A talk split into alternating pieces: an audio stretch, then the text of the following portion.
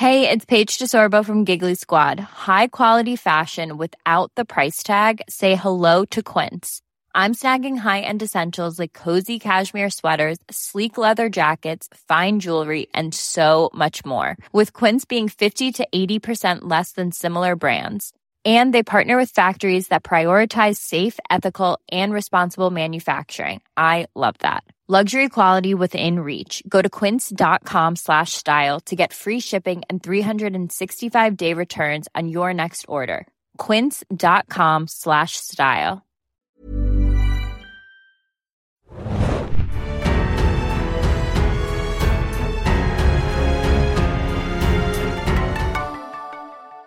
Hallo und herzlich willkommen, liebe Leute, zu einer neuen Ausgabe des Serien Junkies Podcast. Endlich müssen wir nicht mehr endlich sagen.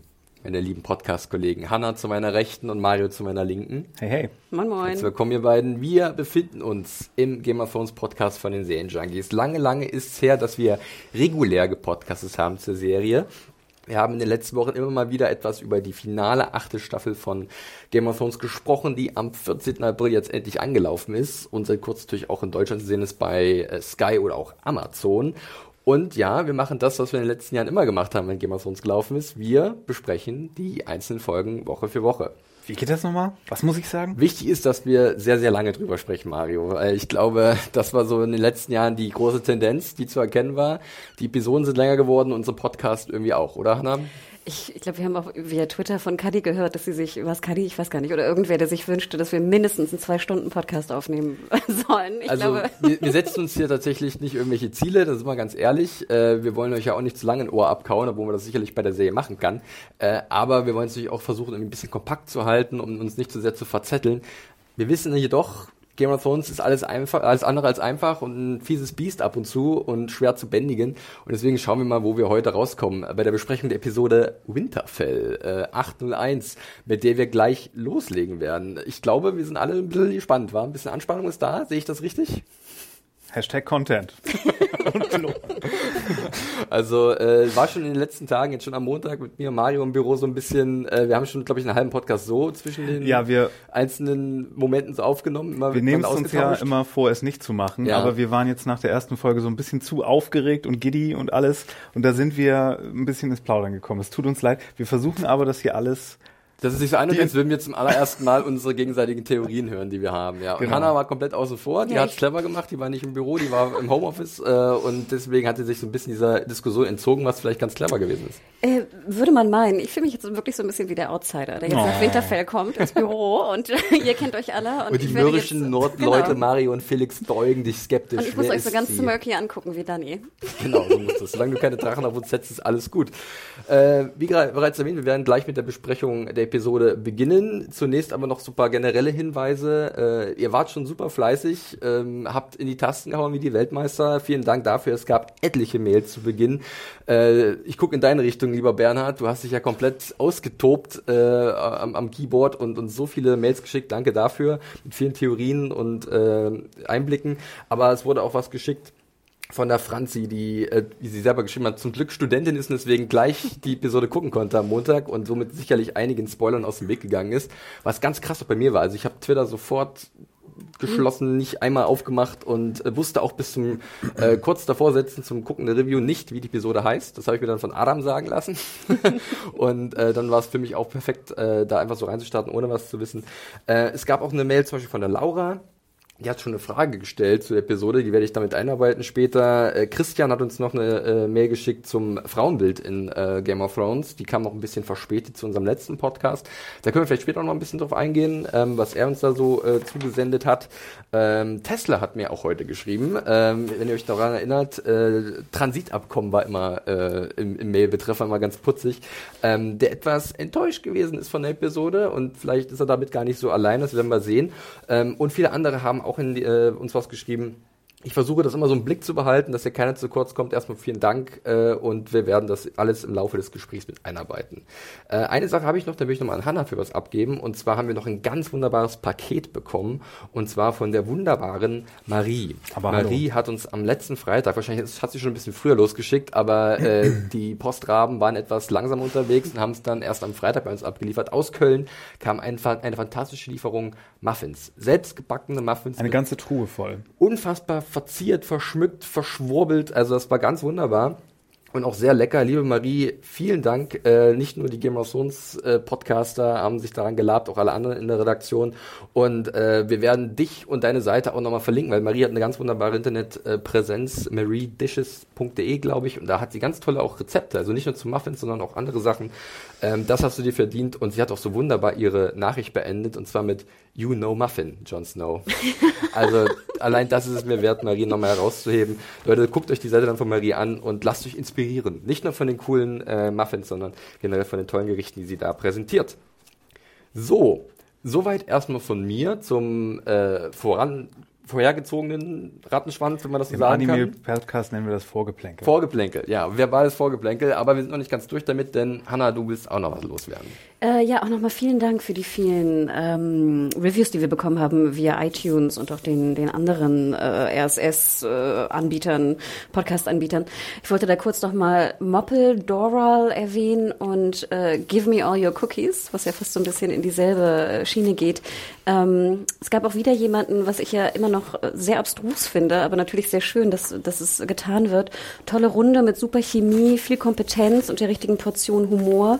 Ähm, letzte Woche ähm, kam auch hier, ich höre mir sogar die GOT und TWD-Podcasts an, obwohl ich die Serien gar nicht gucke. Ich finde, es ist immer noch etwas sehr, sehr Merkwürdiges, was ich natürlich nicht verurteile. Oh, jetzt, wo du es sagst, da fällt mir auch noch die liebe ähm, Lissabonka aus Halle an, äh, ein, ähm, oh, wie hieß die denn nochmal, Mario? Caroline, mhm. die ja auch mit unserem Podcast, die eigentlich, wenn die, die geguckt hat, also gehört hat, unser Podcast, weil sie noch nicht die Serie gucken durfte. Sie hat uns nämlich auch noch eine ganz liebe Mail geschickt. Ist die mittlerweile ja. alt genug? Ich schreibe uns das lieber ja. nochmal. Doch, ich, äh, glaube, ja. ich, ich denke schon. Ich meine, ich glaub, wir machen das ja auch schon seit fünf Deswegen. Jahren. Ja, eben. Caroline aus Halle, genau. Also gib uns dann nochmal auf den Weg, ob du jetzt mittlerweile äh, altersberechtigt bist, Game of Thrones zu gucken. Weil das 16, war immer sehr ne? putzig. Oder? Ja. Game of Thrones ab 16?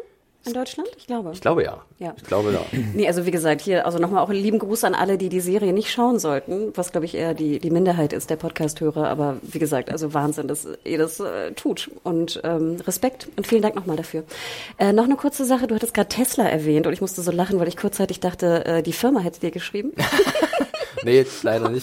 Ähm, dachte, mein Tesla ist immer noch nicht auf dem Weg. Ich dachte so, ach wie schade, sonst hätten sie vielleicht Sponsor werden können. Wie ihr hört, vielleicht ähm, suchen wir noch einen äh, Sponsor für äh, diesen Podcast, der ja auch nicht von zu wenigen Leuten gehört wird.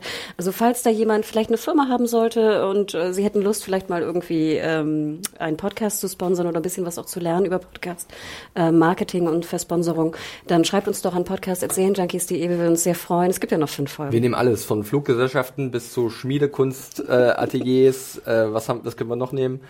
Ähm, wir haben, wie gesagt, viel versucht. Kostümschneider, äh, du hast auch einen sehr lustigen Sponsor mit uns geteilt, den lassen wir jetzt mal, bilden wir mal den Mantel des Schweigens drum, der auch eine Idee gewesen ist. Aber äh, ja. Es gibt viele passende Unternehmen und deswegen, Eben. also falls ihr mal Lust habt, äh, sowas vielleicht mal äh, zu sponsern, dann schreibt an podcast.serienjunkies.de, wir würden uns wahnsinnig freuen. Fünf Folgen gibt's noch. Ja, so sieht's aus. So, Mario hat sich gerade schon so wahnsinnig, äh, ja, das wäre auch eine Idee gewesen. Also das teilen wir das auch lassen nicht. Wir Nein, das, das sagen wir auch nicht. Mario hat da noch einen Sponsor in den Raum geworfen. Gut, du hast dich gerade schon so entspannt zurückgelehnt. Das kann mir, mhm. gefällt mir gar nicht. Wo ist die Anspannung, Mario? Ich, ich bin gleich wieder Hanna zurück. und ich, wir rattern hier unser Programm runter und du machst hier noch einen auf dem Lenz. Also äh, absolute Frechheit. So. Ich habe sogar meine Schuhe ausgezogen. So, jetzt ist raus. äh, jetzt, so entspannt bist du.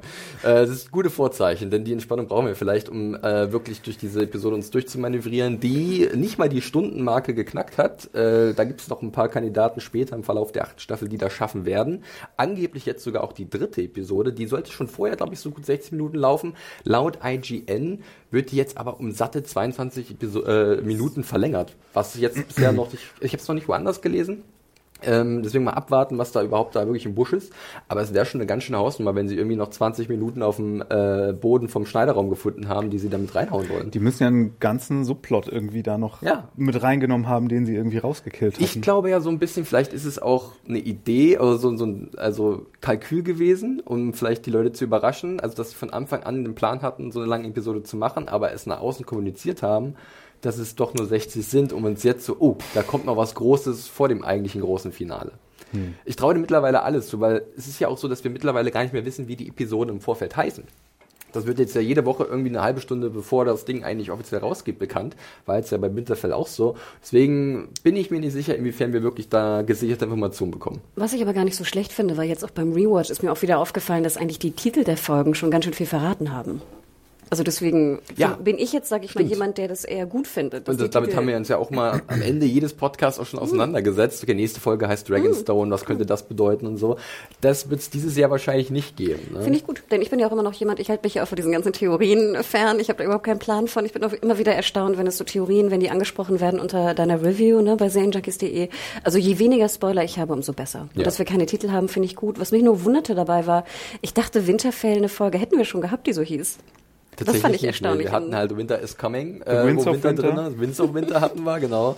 Aber ansonsten ist es, glaube ich, bisher äh, Winterfell frei gewesen, was die Titel angeht. Du hast gerade auch nochmal Theorien angesprochen. Das erinnert mich jetzt auch nochmal an die E-Mail von der Caroline, weil die hat nochmal ganz äh, explizit darauf hingewiesen und vielleicht äh, den Gedanken gegeben, dass wir nochmal einen Theorie-Podcast machen könnten. Das wird jetzt wahrscheinlich nicht mehr passieren, aber du kennst uns ja. Wir versuchen ja sowas mal ab und zu hier selber einzubauen. Und ich meine, wir haben Mario an unserer Seite, Mr. Magic Shit, äh, wie er auch liebevoll genannt wird. Also du, der wird Namen haben wir vorletzte Season in Rente geschickt. Haben wir das? Und jetzt fängst du wieder damit an. Dann, äh, dann müssen wir uns einen neuen ausdenken. Äh, ihr seid da draußen gefragt, aber mit Theorien sind wir doch bei dir schon mal an der richtigen äh, Adresse, oder Mario? Also von daher. Ich habe vielleicht ein, zwei. Du hast ein, zwei vielleicht im Guti, dann noch ein paar Eckdaten zu Winterfell S08 E01, bevor es richtig losgeht. Regie führt David Nutter, das ist ein bekannter Name, wenn es um Game of Thrones geht. Äh, Hanna, er hat auch einen Beinamen in, in der mm, Industrie. Der und zwar Pilot Whisperer. Der Pilot Whisperer, genau. Er hat, glaube ich, irgendwie am Stück 14, 15 Piloten oder so gedreht und die sind alle in Serie gegangen und deswegen war er immer so die sichere Nummer für Produzenten, wenn sie halt eine Serie wirklich durchsetzen wollten. Das könnte auch ein schöner Schwertname sein oder so. ja, genau. Pilot Whisperer aus Valyrian Steel. Äh, ja, tatsächlich hat er in der Staffel 2, 3 und 5 Regie geführt, unter anderem auch bei The Reigns of Casimir, The Red Wedding oder auch Mother's Mercy, äh, die, das Finale der fünften Staffel, für das er auch einen Emmy bekommen hat. Äh, war jetzt dann zwischendurch mal nicht mit dabei. Ähm, das lag auch daran, dass er tatsächlich eine ziemlich schwere Rückenverletzung hatte und seine Frau ist dann auch noch erkrankt. Er hatte so richtig, war richtig schwer gebeutelt und ist jetzt super happy gewesen, zurückzukommen und tatsächlich äh, zwei, nee, drei sogar, drei Episoden der achten Staffel äh, zu inszenieren. Also ein bekannter, sehr erfahrener Mann, der sehr geschätzt wird von seinen Kollegen und äh, mit dem man eigentlich nicht viel verkehrt machen kann. Und wenn ihr ihn mal in Aktion sehen wollt, HBO veröffentlicht gerade nach jeder Episode so ein Making-of.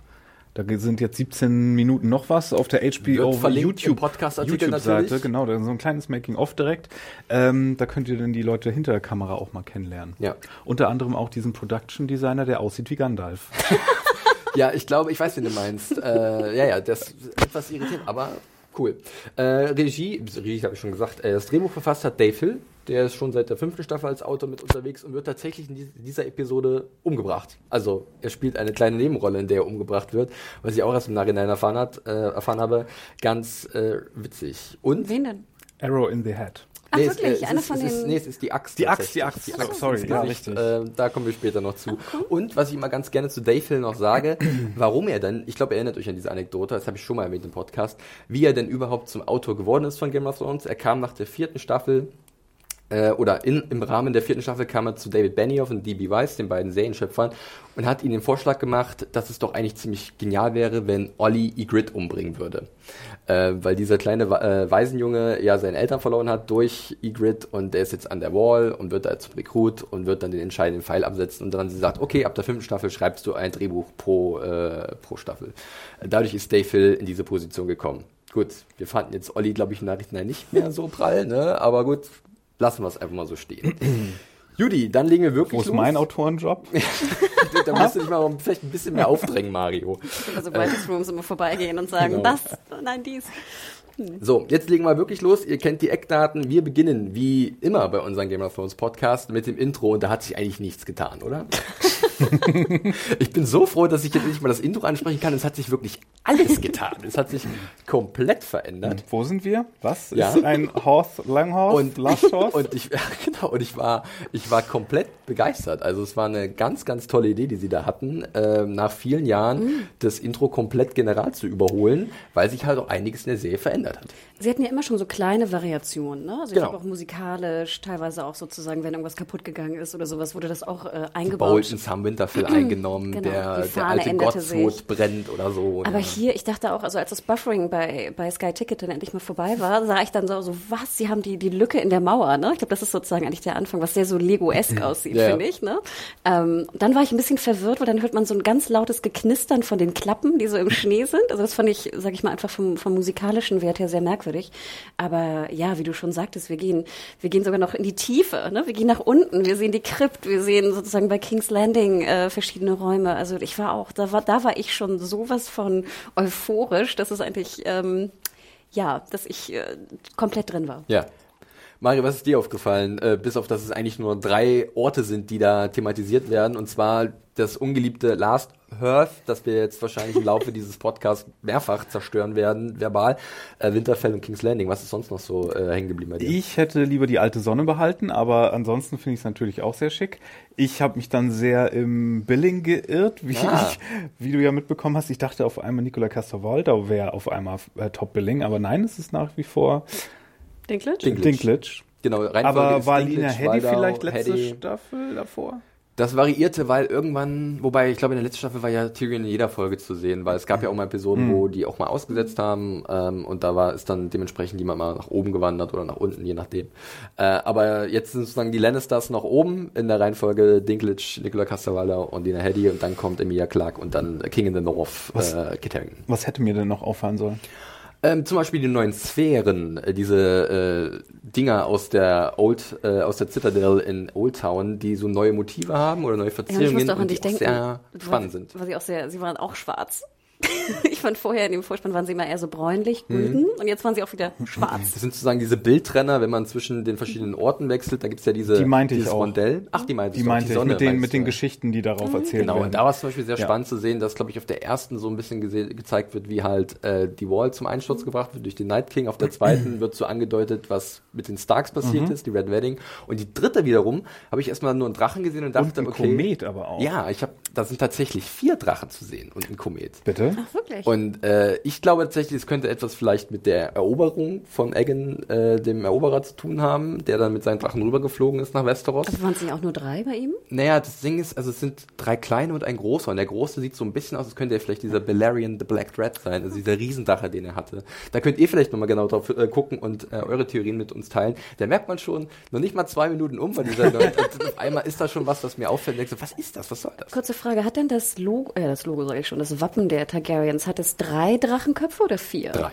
Drei, okay. Das sind drei, die sich so mhm. in so einer Spirale anordnen, wo schon die nächsten Crackpot-Theorien aufgetaucht sind, weil mhm. eine Spirale spielt auch in dieser Episode nee, auch eine auch. Rolle. Ja. Das war auch meine ähm, ja, aber generell, wie gesagt, zum Intro ganz schön. Ich finde es auch wunderbar, wie wir halt wirklich so ins Detail gehen, ne? wie halt wirklich in die einzelnen äh, Orte auch rein. Du hast die Krypta erwähnt von Winterfell. Man den sieht sogar einmal Drachenkeller. Diesen, den Drachenkeller. Man sieht diesen Kartenraum, den Cersei hat anfertigen lassen von oben. Also ganz schön. Und ich finde halt, dass dieser Perspektivwechsel zum einen narrativ Sinn ergibt, weil wir sehen jetzt natürlich irgendwie jetzt das treibende Element ist in Anführungszeichen halt der Night King von oben, von Norden geht es halt sozusagen runter in den Süden. Und ähm, natürlich, dass einfach so ein bisschen auch gezeigt wird, es wird etwas kleiner. Wir haben nicht mehr so viele Schauplätze und es geht eher um die Handlung an diesen äh, Schauplätzen und an den vielen Details und diese intimen Momente, die es da gibt. Ja, und ich habe auch das Gefühl, dass es wirkt so, als ob der aufmerksame Zuschauer belohnt wird. Ja. Das finde ich unheimlich schön. Das war also wirklich ein sehr befriedigender Einstieg, muss man sagen. Ähm, da hat man sehr viel richtig gemacht. So, dann würde ich sagen, können wir das Intro erstmal hinter uns lassen. Check. Mhm, Check vom Intro, ein Check von vielen, die da noch kommen werden. Und wir beginnen da, wo es generell begonnen hat, die große Saga Game of Thrones, und zwar in Winterfell. Und, und mit dem gleichen so, Song. Ja, mit dem gleichen Song, genau. Und auch mit vielleicht ein paar Bildern, die uns erinnern. Da, da, da, äh, ja, die, diese königliche Einmarschmusik, ja. Äh, erneut gibt es zu einer königlichen Audienz in Winterfell, denn tatsächlich Daenerys und John an ihrer Seite begeben sich in die große Bastion oben im hohen Norden Norden von Westeros und reiten ein. Äh, tja, unter Argus-Augen, wenn man mal so sagen möchte. Skeptische Blicke begleiten sie. Ähm, wir sehen, oder wir hören auf jeden Fall erstmal die Unsullied aufstampfen, was schon für mich so ein, eine schöne Atmosphäre war, so leichte Musik. Und wir sehen diesen kleinen Bengel, der da rumflitzt und äh, sich das von weiter oben dann anguckt, was sicherlich so ein bisschen an Brunner erinnern soll, oder? Ich wollte gerade sagen, ich fand, es war ein, auch wieder ein sehr schöner Callback ähm, zur ersten Folge der ersten Stadt zum Piloten. Ähm, ich fand auch sehr schön, dass wir Arya sehen, die jetzt natürlich nicht so diese neugierige, dieses neugierige Kind ist, sondern sozusagen sehr abgeklärt abgeklärt da steht. Und ich fand auch die Szene sehr schön, wo man denkt, vielleicht sie möchte John irgendwie was zurufen und dann reitet er trotzdem vorbei. Und ähm, ja, man sieht aber auch genau, wie du sagtest, dass die äh, Nordmänner, äh, die Nordbewohner, äh, die Bewohner des Nordens äh, doch ein bisschen verwirrt sind, dass da die da anreitet. Und ich glaube, ihr Gesmirker macht es auch nicht besser. Ich finde, sie sieht sehr arrogant aus auf dem Sie, beim Einmarsch. Kann man sich die Frage stellen, ob sie sich das nicht auch verdient hat. Man fliegen dann zwei Drachen drüber. Ne? Sie halt kann halt wirklich den Macker raushängen lassen. Ähm, mir ist dann tatsächlich, was ich an der, meiner Review nicht so richtig erwähnt habe, aber mir natürlich aufgefallen ist, und das habe ich mir auch so ein bisschen im Podcast aufgehoben, ist vielleicht auch dir aufgefallen, Mario, so der Blick auf Graham und Sunday, die halt da auch durchreiten und irgendwie ganz speziell angeguckt werden, weil das anscheinend für diese Menschen da oben komplette Fremdkörper sind, oder? Also so sowas noch nie vorher gesehen, was so ein bisschen komisch vielleicht klingt, weil der Norden vielleicht so an sich isoliert und abgeschlossen ist von der ganzen restlichen Welt und dieses Thema Außenseiter bei denen dann schon irgendwie äh, ja sehr präsent ist. Ist dir da irgendwie, hast du da ein bisschen drauf geachtet, Mario? Ich überlege gerade, ob wir im Norden schon mal irgendwelche People of Color hatten, aber. Ich glaube fast nicht. Also mir ist es komischerweise auch aufgefallen. Oder ob das ähm, so ein kulturelles Ding ist, dass es da so eine Seltenheit wäre. Ja. Hm. Also das war irgendwie schon, da merkt man einfach, da prallen Welten aufeinander und äh, jeder ist sich unsicher. Und dann ist natürlich noch dieser Subtext, dass die Targaryens im Norden jetzt nicht den besten Ruf genießen, ähm, nachdem der Mad King ihren ehemaligen äh, Lord da geröstet hat äh, und dann noch den direkten Erben dazu umgebracht, ähm, den Bruder bzw. Vater von, also äh, den Bruder und den Vater von Eddard Stark. Ähm, das wird man nicht so schnell vergessen. Und klar, dann kommt da diese Szene mit diesen Drachen, die natürlich so ein schöner, epischer Moment ist. Aber die Leute reagieren eher verängstigt, als dass sie wirklich irgendwie vor, vor Respekt erstarren, würde ich sagen, oder? Es sah auch so ein bisschen äh, missgünstig aus, wie wenn die Hobbits nach Hobbiton zurückkommen am Ende von Herr der Ringe und ja, so, nee. Dieser grantige Garten, äh, Typ, der seinen Garten pflegt, oder? Nee, was? oder wenn Gandalf reinkommt, so, genau, am Anfang auch, ja. Naja, äh, wir springen noch mal ganz kurz in die Kutsche von Tyrion und Varys und das müssen wir eigentlich nur erwähnen, weil mal wieder ein Eunuchenwitz gemacht wird, Mario. Ähm, nur einer von einer von sehr wenigen. vielen. Das äh, ist das, der Serie anscheinend immer noch wichtig. Oh, Leute, das ist nicht halb so lustig, wie ihr glaubt. Ja. Ernsthaft. Ich glaube, mittlerweile ist es vielleicht auch so ein Running Gag für sie. Also, dass sie einfach das nur so aus ja, nicht mehr ernst meinen, sondern äh, das so ein Reflex ist, den sie nicht mehr abschalten können. Aber gut. Wenn du es äh, ganz unbedingt in Schutz nehmen ich, willst. unbedingt, das ist meine Aufgabe im Podcast, Mario. Ja. Ich muss, bin immer der so ein der bisschen, der sein, der ja. sein Schild mit sich trägt, ja. Und dann haben wir natürlich noch einen ganz kurzen Moment, wo ähm, Arya den Hound sieht, natürlich. Ähm, auch so ein Ding, worauf ich mich persönlich natürlich auch gefreut habe, wie diese beiden wieder aufeinandertreffen werden, was auch später passiert. Äh, und wo man auch tatsächlich in Macy Williams Gesicht schon doch viel irgendwie mhm. rausfiltern kann. Das finde ich generell eine schöne Sache in der Episode, dass man sich wenn man auf die verschiedenen Nuancen achtet bei den unterschiedlichen Darstellern, sich da sehr viel rausfiltern lässt. Ja. Messi Williams musste hier, ich glaube, mit am meisten Arbeit betreiben, weil sie musste sich, das, diese ganze Sequenz war ja, Aria reagiert auf alles irgendwie. Und sie musste sich dann ja vorher überlegen. Aria Reaction Shot. Genau, sozusagen. und wie, wie, wie stehe ich jetzt hierzu, wie stehe ich dazu? Und äh, mal ganz abgesehen von ihrer Reunion-Szene später, äh, war ja, das zwei ja. Reunions. Ja, ja, war das ja. Pff, Drei Reunions. Ja, also ein einziges Gesichtsspiel bei ihr. Das ja. stimmt wohl, ja. Also sie hat ja dieses Spiel der Gesichter äh, zu Genüge, zu Genüge geübt in vergangenen Staffeln. Ähm, ja, dann äh, gibt es dann noch so ganz kurzen Austausch zwischen John und äh, Daenerys, der ja wirklich sagt, hier, Außenseiter ist halt so eine Sache. Und dann heben aber auch schon, wie gesagt, die Drachen ab. Und da war ich halt schon so ein bisschen angefixt, weil was ich richtig cool fand, war, dass wir halt mal Winterfell so ein bisschen aus einer anderen Perspektive gesehen haben. Es wirkt, wirkt auf, einfach, auf einmal wesentlich größer als sonst, oder Hannah? Also war zumindest mein Eindruck. Ich glaube, musste es auch, weil wir haben ja, was sind das, 10.000 an Salet, die da irgendwie unterkommen müssen oder zumindest im Umfeld. Glaub, und davor sehen, Zelten im Schnee. Genau, wir sehen davor dieses Zeltlager. Ne? Ähm, sowieso finde ich auch schön, dass jetzt der, der Winter ja eingekehrt ist im Norden und auch teilweise auch im Süden. Ich glaube, wir haben es am Ende der siebten Staffel ja auch gesehen, als Jamie losreitet. Ne? Das ist schneit auch schon äh, weiter südlich. Ähm, ja, ich fand Winterfell sah fantastisch aus. Also du hast absolut recht. Äh, happy, dass wir es mal von oben sehen. Äh, schön, dass wir die, die, die Größe der Festung auch mal mitbekommen. Denn ja, wir, wir hören es ja auch in Anspielung, dass natürlich natürlich ein, ein solches Heer ernährt werden muss und auch Drachen ernährt werden müssen, Irgendwie, auch wenn sie zu wenig ja. essen. Im Endeffekt tut der Drache das, was der Drache braucht. Ne? Äh, wird ja dann durch die Blume dann später so äh, mitgeteilt. Und da sehen wir auch schon ein bisschen Ar äh, Arya, sag ich schon, Sansa, wie sie halt äh, skeptisch sagen wir mal, den Drachen hinterherblickt, würde ich behaupten. Also äh, da deutet sich vielleicht schon an, ah. ob das so ja, das fand ich sehr schön, weil dann sahen wir auch so die ersten Szenen natürlich, die wir aus dem Trailer kannten, ne? Die ja. wunderbare Zinn, Zinnen-Szene, wo, wo Sansa auf den Zinnen steht und dann die Drachen rüberfliegen. Also fantastisch. Und gerade mit dem, ja. mit den Effekten, dass der, der, das Schnee, der Schnee immer so aufgewirbelt wird, ne? Das ist natürlich toll, auch bei den Drachen. Ist das Aber spannend, dass du den Trailer ansprichst, weil äh, ich habe dann auch irgendwie im Nachhinein nochmal drauf geachtet, dass schon wirklich Großteil der Traileraufnahmen mhm. in der ersten Folge halt tatsächlich stattfinden. Ein paar von den Schlachtenszenen natürlich noch nicht. Aber sie haben das dann schon so ein bisschen bisschen orchestriert, dass äh, nicht zu viel verraten wurde in den Trailer, falls jemand den schon gesehen haben sollte. Ja, äh, und dann reiten die die ganze Prozession auch schon ein und da gibt's das erste direkte Wiedersehen äh, und zwar zwischen John und Bran. Und Bran wird ein Thema, glaube ich, in diesem Podcast sein, äh, das wir noch etwas ausführlicher besprechen werden. Mal gucken, wann wir das machen, aber irgendwann müssen wir Brun so? ansprechen. Weil ich mich die ganze Zeit nur köstlich amüsiert habe weil, über alles. Ja, weil Brun könnte eventuell ein Problem werden, früher oder später. Ist ja. es ja vielleicht schon. Äh, ja, plotmäßig ja, aber charaktermäßig bin ich komplett Team Brun, muss ich sagen. Ich bin mittlerweile ein großer Brun-Fan.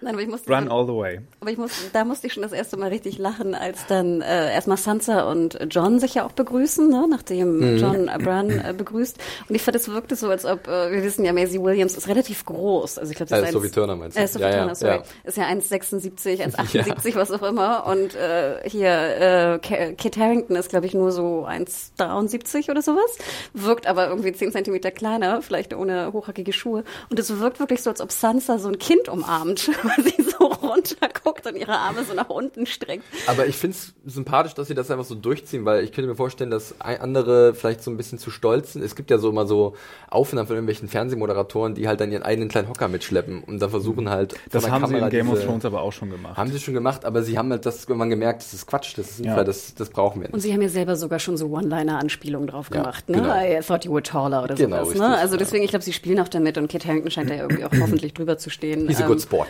Und dann musste ich aber auch sehr lachen, weil dann äh, alle so, oh, wir freuen uns so, euch zu sehen und dann auch so Bran so, wir haben keine Zeit. so der, der Nachtkönig kommt. Genau, so Lass der, uns, uns vorbereiten. Der Reunion-Pooper, der ist, was ich aber sehr gut fand, weil ich finde, das stimmt ja auch. Also im Endeffekt gebe ich dir absolut recht. Ich fand alles, was Bran eigentlich gesagt oder getan hat, war ja... Die Art und Weise wirft halt ein paar Fragen auf und auch was er zum Beispiel sagt, ähm, hat mich dann vielleicht ein bisschen verdutzt, gerade beim zweiten Mal der äh, Schauen, beim zweiten Schauen der Episode. Und zwar wird er ja damit begrüßt von John, ähm, you're a man. Also er mhm. ist erwachsen, er sagt, Almost. Almost. Und da habe ich gesagt, okay, meint er jetzt nur, weil er halt nicht wirklich aufrecht stehen kann oder weil er kein Man ist, also sprich kein Mensch?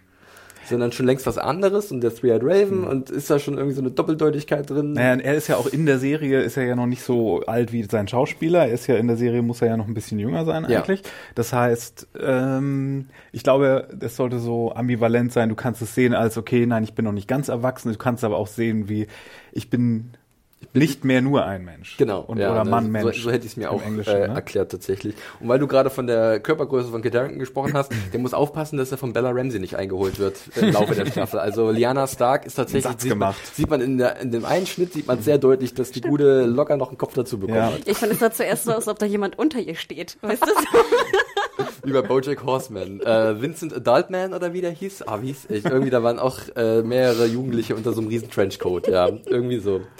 Naja, aber wir waren bei Bran, er hat gesagt, der Night King äh, ist auf dem Weg, hört auf hier rumzulabern. Äh, und dann noch schnell so einen kleinen Beweis hinterher, dass ich Superpowers hab. Ja, so, genau. Äh, dein Drache ist jetzt mit denen. ein bisschen Salz in die, in die Wunde ge gestreuselt, ja. äh, aber Bran hatte eh kein Gefühl Bran, mehr für Bran sagt, wie es ist. Ja, eben. äh, von dem, der merkt ja nichts mehr. Aber fandet ihr da nicht auch die Reaktion von Dani echt ein bisschen lax? Äh, sie wirkte schockiert, aber ah, doch schon, man hat gemerkt, dass der Verlust irritiert. nach wie vor ihr, ihr nahe tritt irgendwie. Und ähm, sie war vielleicht wirklich irritiert, weil sie sich nicht vorstellen konnte, wie Bran das wissen ja, kann. Ja, und dann auch gleich der Blick von Sansa so im Sinne von, yes, we have a Bran. whatever he has, so ein bisschen, was später auch nochmal Sam sagt. Also ähm, ich glaube tatsächlich Irritation war das vielleicht, aber auch ein bisschen Schmerz, also weil das tut nach wie vor, denke ich mal, weh. Ist immer eines ihrer Kinder gewesen, wenn man das im übertragenen Sinne sagen kann. Ja, aber ich war so fast ein bisschen enttäuscht. Also ich meine, klar, der, der Schmerz, der, der Verlust des Kindes, den würde ich ihr sogar fast noch ein Stück abkaufen, aber diese in Anführungsstrichen holy shit und mein totes Kind ist auf der Seite der anderen und ist einfach jetzt eine wahnsinnige Kraft, die sie noch zusätzlich haben zu ihren Tausenden von, von Toten und Riesen und ich weiß nicht, Mammuts, was auch immer da noch alle mit drin sind. Ice Spiders vielleicht? ne, ähm, und da denke ich mir so, da hätte ich mir schon irgendwie so ein bisschen mehr Reaktion äh, erhofft im Sinne von so, oh shit. Da haben ne? wir keine Zeit für Hannah. Ja, wir müssen ja nach Last Half. Ja. Und äh, bevor ich es vergesse, einen wichtigen Moment gibt es ja auch noch, und zwar erneut eine Erinnerung an den Piloten Winterfell is yours, your grace. Mhm. Kommt von Sansa gegenüber Daenerys und Daenerys macht vorher den Versuch, sie so ein bisschen einzuschmeicheln. Klappt das, Mario? Oder wird sie eher abgeschmettert? Wie würdest du diese Szene beurteilen? Ah, es ist ein bisschen awkward alles. Ja, aber ich ja. mag Sophie Turner so wahnsinnig gerne in dieser Episode, generell in der Szene, aber sie hat so viel Gift und Galle, dass sie, die sie also noch nicht direkt speit, mhm. aber sie hat's breit wie so eine fiese Kobra, die, die kaum abwarten kann zuzuschlagen. Also es ist wirklich ein Genuss teilweise. Ich finde, es war wirklich, es war so ein bisschen auch so eine Darstellung von so, so einem Bitch-Mode von zwei Frauen, ja. was ich eigentlich nicht so schön finde, wo ich auch denken würde, ich würde ja, ich meine, Sansa wird jetzt ja auch so ein bisschen dargestellt wie so die super kluge, die irgendwie alles weiß. Und vor allem auch als Antagonistin so ein bisschen. Und da denke ich mir irgendwie, ich weiß nicht, ich hätte es schon ein bisschen, sag ich mal, schlauer oder diplomatisches Herangehen hätte ich mir schon gewünscht, mhm. einfach gerade am Anfang. Ne, man hätte es ja doch dann auch so kippen können, dass es dann irgendwie äh, sich ändert. Aber ich fand, es war schon extrem Bitch-Mode irgendwie gleich von Anfang an auf beiden Seiten. Ja, sei es ja. Dani auf dem Pferd, sei es Dani mit, mit, äh, mit ihren äh, Äußerungen und da natürlich Sansa auch in der, in der Response. Ja. Aber es ist auch eine interessante Diskussion an sich, die man jetzt vielleicht führen könnte und die wir noch führen werden, über Sansa und ihre neue Rolle jetzt so ein bisschen als Widersacherin für Daenerys oder die, die halt ähm, ihr ein bisschen Kontra gibt und wie ich finde auch nicht zu Unrecht, weil mhm. sie ist smart und das, was sie eigentlich ins Feld führt, ist nicht verkehrt. Also wir springen ja dann zu, schon zu diesem Meeting, ähm, dann in dieser, dieser großen Halle, wo äh, John auch sehr deutlich zwischen diesen beiden Polen sitzt, so zwischen äh, seiner Schwester Sansa und Daenerys, seiner neuen großen Liebe und ähm, ja, Sansa macht erstmal ein paar Ansagen, wie wir es mittlerweile von ihr gewohnt sind. Äh, der kleine Ned Amber wird abdelegiert, der sehr putzig ist, muss ich sagen, ja. wie er davor guckt. Also wirklich sehr goldig. Ähm, und dann, ja, geht's aber auch schon so wieder essen darum, Drachen eigentlich. Ja, es geht später darum, was, was Drachen essen, wie man die, du hast es erwähnt, Hannah, die ganzen Ressourcen, die so ein Krieg verschlingt. Und das sind jetzt, da habe ich mich auch gefragt, sind jetzt nicht mehr ganz 8000 an Salit, wahrscheinlich sind ein paar gefallen beim Kampf um Castle Rock. Ähm, wobei das ja strategisch gut gelöst war, wiederum aber auch von Cersei und, äh, und Jamie. Ähm, dann Dothraki ist immer noch so eine nebulöse, nebulöse Zahl, würde ich sagen. Also in den Büchern gab es da Zahlen, die Richtung Hunderttausende gingen. Das ist in der Serie nie so gewesen. Ich, vielleicht 10, 15.000 Reiter? Ja, ich hatte jetzt irgendwie die Zahl 4000 im Kopf, aber ich weiß nicht warum. Also ich würde auch schätzen, dass die Armee vielleicht 20.000 umfasst, ja. plus noch ein paar Dann kommen noch Nord, die Nordleute dazu, genau. das waren ja, wie wir wissen, Battle of the Bastards jetzt auch nicht so viele, mhm. äh, 6.000 glaube ich oder so. Sind ja auch ein ähm, paar gefallen da. Genau, richtig, war ja auch ein riesiges Schlachtfest wirklich, also von daher, äh, aber es ist, es ist eine ordentliche Zahl. Ja, und ich dachte mir auch, wenn sozusagen Drachen nur in Anführungsstrichen, was waren das, 18 Ziegen und 12 Schafe oder so essen, dann würde ich ja fast als äh, Logistiker da sagen, okay, ich bin ja dankbar, dass sie irgendwie keinen Appetit haben, sonst würden sie vielleicht 100 fehlen da so ein paar an Salit plötzlich. Ja, rapp, rapp, ähm, weggeschnabuliert. Also, das fand ich aber sehr schön und das ist ja auch wieder eine alte Geschichte, dass es mich freut, dass diese, dass man das Zeltlager zum Beispiel sieht vor der Tür, dass man einfach das Problem der Ernährung von Krieg, also, ne, dass das auf jeden Fall mal thematisiert wird, finde ich sehr schön. Das hatten wir auch schon sehr stark in der vierten Staffel, glaube ich, war es, oder dritten. Genau, ja? äh, da wurde auch durch Olena äh, Tyrell, die halt kam und gesagt hat, ihr kriegt so und so viel Weizen, so und so viel mm. Hopfen, so und so viel Äpfel. Ähm, die hat da wirklich einfach mal die kalten Zahlen des Krieges runtergebetet. Und die darf man halt tatsächlich bei so welchen Mammutunternehmen nicht unterschätzen. Und Sansa hat ja recht, ich meine, der The Long Night is uh, coming, ne? Sie haben jetzt sozusagen vorgesorgt für den Winter, der ja lang genug ist. Und es ist schon schwierig genug, da irgendwie vorzuarbeiten, wo vorher Krieg war. Und jetzt, ja. wie sollst du die Leute ernähren? Ich wette, die Lannister-Armee hat das Problem nicht, weil Kyburn dem bestimmt schon sowas wie eine Lambers-Waffel entworfen hat. Ja, also der Proteinriegel von Westeros ja. oder ja. so bald, ja. Äh, genau, richtig. So Astronautennahrung ja. oder so? Aus der Tube. genau. Er hat ja so lustige kleine Apparat Apparaturen immer so und dann kannst du das immer wegzutschen. Mhm. Ähm, was dann natürlich passiert, und äh, ich habe nichts anderes erwartet von Liana äh, Mormont, ähm, sie spricht mal wieder von allen äh, Nord Lords mhm. und Ladies am lautesten. Äh, und Wir haben es gar nicht anders erwartet. Ja, auch. es ist so. Und, und, und, zählt halt John an und auch nicht zu Unrecht, weil er hat irgendwie natürlich seine Krone als King of abgegeben, ist jetzt, äh, hat, dem, hat, hat sich gebeugt, Daenerys. Ähm, aber ich muss ehrlich zugeben, dass ich John halt einfach auch in dem Moment nachvollziehen kann, wenn er sagt, das ist doch völlig Banane. Also wer jetzt, ob ich jetzt noch König bin oder nicht, oder wie seht ihr das? Also ich gebe dir absolut recht, das ist ja immer das Schöne bei Game of Thrones. Gerade die Situation, wo du beide Seiten verstehen kannst, sind natürlich die, die irgendwie auch am, am interessantesten sind. Ähm, ich glaube, es macht nochmal deutlich auch dieser, dieser Konflikt oder Disput zwischen Dani und Sansa, dass einfach John dazwischen so ein bisschen zermalmt wird zwischen diesen beiden, ja. weil einfach auch alles, was er tut und sagt, immer so ein bisschen nicht naiv ist vielleicht übertrieben oder zu stark, aber ne, ein bisschen, er wirkt immer so ein bisschen schwächelnd, finde ich, zwischen den beiden. Und wir erinnern uns an die siebte Staffel. Zögerlich. Genau, zaghaft, zaghaft ist vielleicht ein gutes, ja. guter Ausdruck dafür. Und wir wissen ja auch, dass er genau, er hat den, äh, ne, er hat ihr sozusagen sein, äh, wie hat er das, er hat sein, sein, sein Königreich, oder nennt man das, sein, sein Königstum abgegeben äh, für. Ja, ja, es ist ja eines der sieben Königreiche. Seine sozusagen. Krone, seine ja. Krone abgegeben für Danny. Und er hätte es ja eigentlich direkt nicht unbedingt tun müssen. Ne? Wir erinnern uns an die siebte Staffel. Oder er hätte ja auch, niemand, das stimmt ja auch, er hätte ja auch mal mit Sansa irgendwie einen Raven schicken können oder irgendwas. Also ich finde ja auch immer, diese, die, dass die immer alles diskutieren vor Publikum, ist natürlich auch ein bisschen schwierig. Ne? Das Publikum ist immer sehr wichtig. Ja, ja, sie hat recht. Hört auf sie. Das, dieser Mob im Norden ist großartig. Die könnte eine eigene Serie bekommen. Und natürlich hat er recht, dass es eigentlich egal ist, wenn morgen früh irgendwelche Tausende von, von Untoten vor der Tür stehen. Aber er sollte ja schon wissen, dass gerade die Nordleute, die er ja auch wirklich persönlich kennt seit seiner Geburt, äh, dass die da natürlich nicht so geil drauf reagieren wenn da einfach eine Lady kommt, äh, der er die Krone gegeben hat.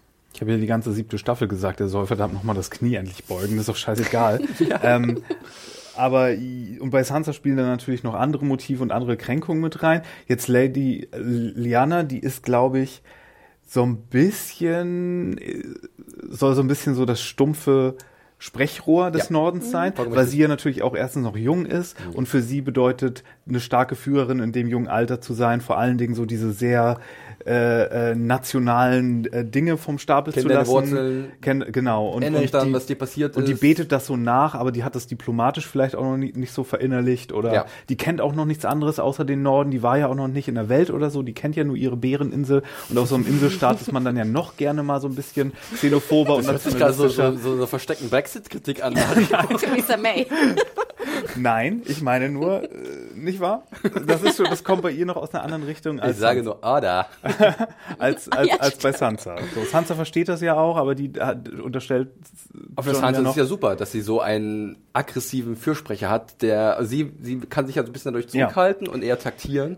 Und Lady äh, Mormont übernimmt sozusagen so ein bisschen äh, ja. die, die, die, die Vorhut. Also ich presch mal voran und sag mal, was da ist. Und ich höre ja tausendmal lieber sie als hier den, wie heißt der, Lord Royce oder ja, so? Oder Mr. oder Mr. Glover Glover oder so, der dann irgendwann auch wieder reinhaut. Also von daher. Nee, aber dieser Dude, wie heißt der nochmal aus dem, aus dem Erie, der mit immer so John Royce, Bronson ja. John Royce. Der so einen Mantel immer über der Rüstung Wobei ich trägt. bei ihm sagen muss, er hat eine wunderbare Szene mit Sansa später, wo er so angewidert guckt von Tyrion. Das ist wirklich. Der hat oh. sowieso so ein paar gute Reaktionen. So auch wenn, auch, auch, wenn John sagt irgendwie, uh, I chose to defend the North und er so, ja, okay. okay.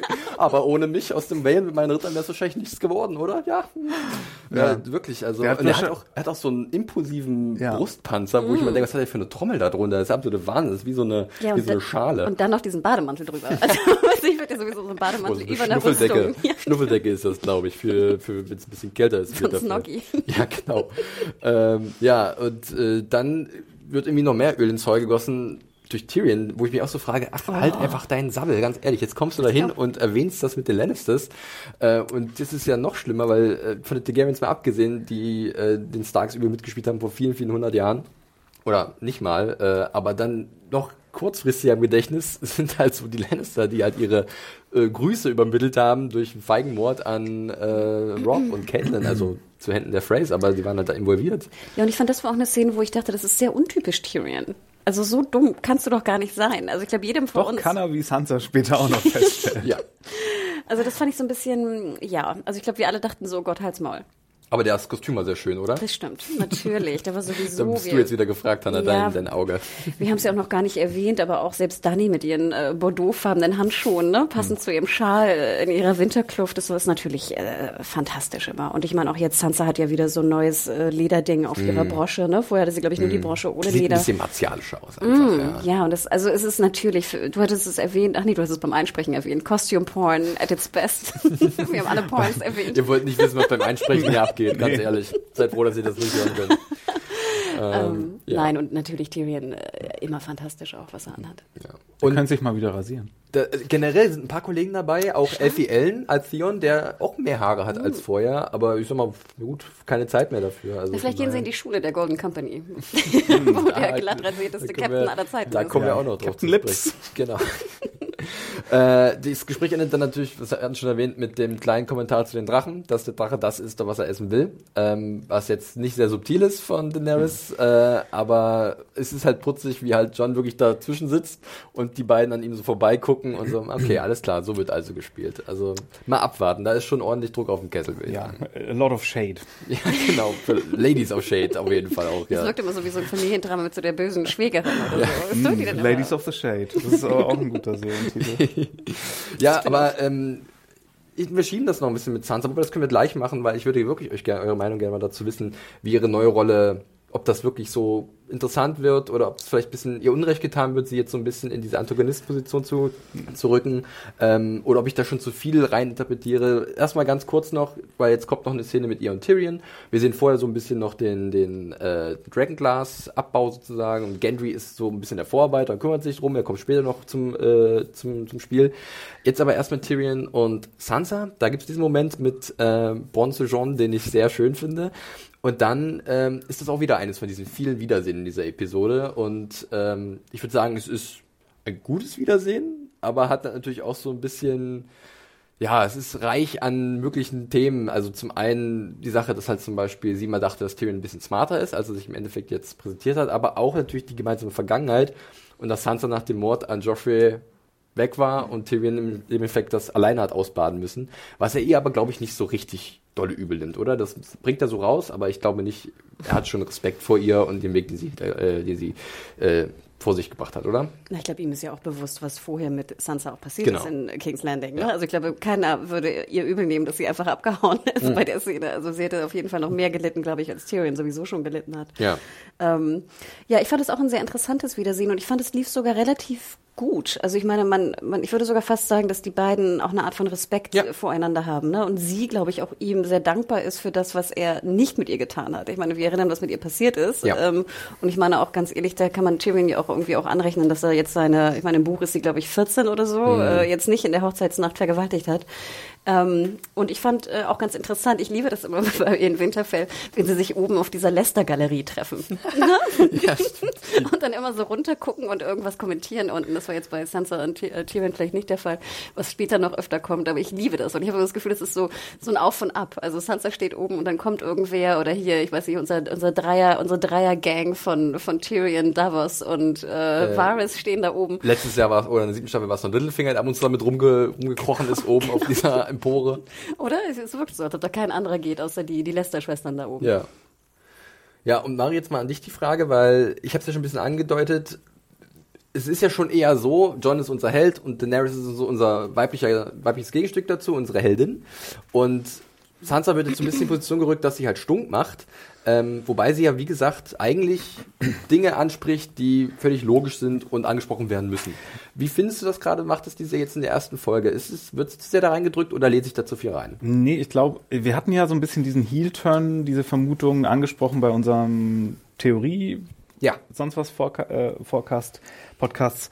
Ähm, und jetzt habe ich das erste Mal das Gefühl, dass ihr Schauspiel nochmal sich auf gewisse Weise verändert hat, mhm. dass sie richtig da angekommen ist in, in dieser Rolle von she's seen some shit. Mhm. Weißt du? Und dass sie auch diplomatisch sehr viel aufgesogen hat von, was immer gesagt wurde früher, aber für mich war das noch nicht so angekommen und sie war jetzt in dieser Rolle, die die Serienmacher sie da haben wollen, aber jetzt war sie zum ersten Mal für mich so richtig da drin und die Lady of Winterfell und die Ahnung hat und resolut ist und ähm, weiterdenkt, und, einfach schon immer noch. Ja, genau, die von ne? Littlefinger auch die Lektion aufgesogen ja. hat und die auch, äh, ja, die man vielleicht damals noch unterschätzen konnte, aber ja. besser nicht hätte sollen. Ja. Und jetzt ist es einfach und ein totaler das, Fehler, sie komplett zu unterschätzen, ja. wie Tyrion ja auch sagt. Und wo das Schauspiel, äh, weiß nicht, für mich vielleicht noch nicht so in Einklang mit der Rolle hm. äh, war, wie die es vielleicht haben wollten, aber jetzt ist das so jetzt ist das perfekt bei ihr. Ja. So, da finde ich, hat das für mich nochmal einen Riesensatz gemacht. Ich habe sowieso bei einigen Leuten äh, ganz andere Meinungen zu in dieser Folge gehabt. Also äh,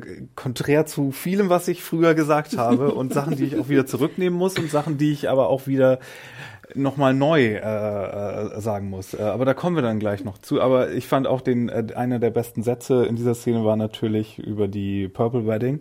Had its moments. Had its moments.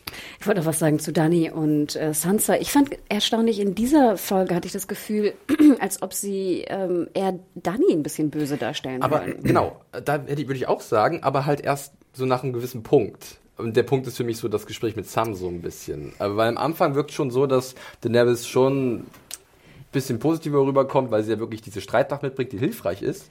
Und dass halt Sansa vielleicht ein bisschen zu defensiv agiert, also sozusagen oder zu sehr den Norden vor Daenerys beschützen will. Und später hatte ich aber auch den Eindruck, dass auf einmal man sieht, Daenerys ist halt doch nicht eitel Sonnenschein, da ist noch mehr bei ihr. Also ich hatte das Gefühl, es wurde schon anfangs in, hm. der Szene ein bisschen rübergebracht oder man wollte es rüberbringen, weil wie gesagt, dieses Gesmirker auf dem beim Einzug fand ich schon nicht sympathisch. Dann das auch mit den Dragons, ne, die essen halt was sie wollen. Es klingt auch so ein bisschen, als ob sie als Drachenkönigin ist, was sie will. Also ja, alles vereinnahmt, ne, was sie will. Ja.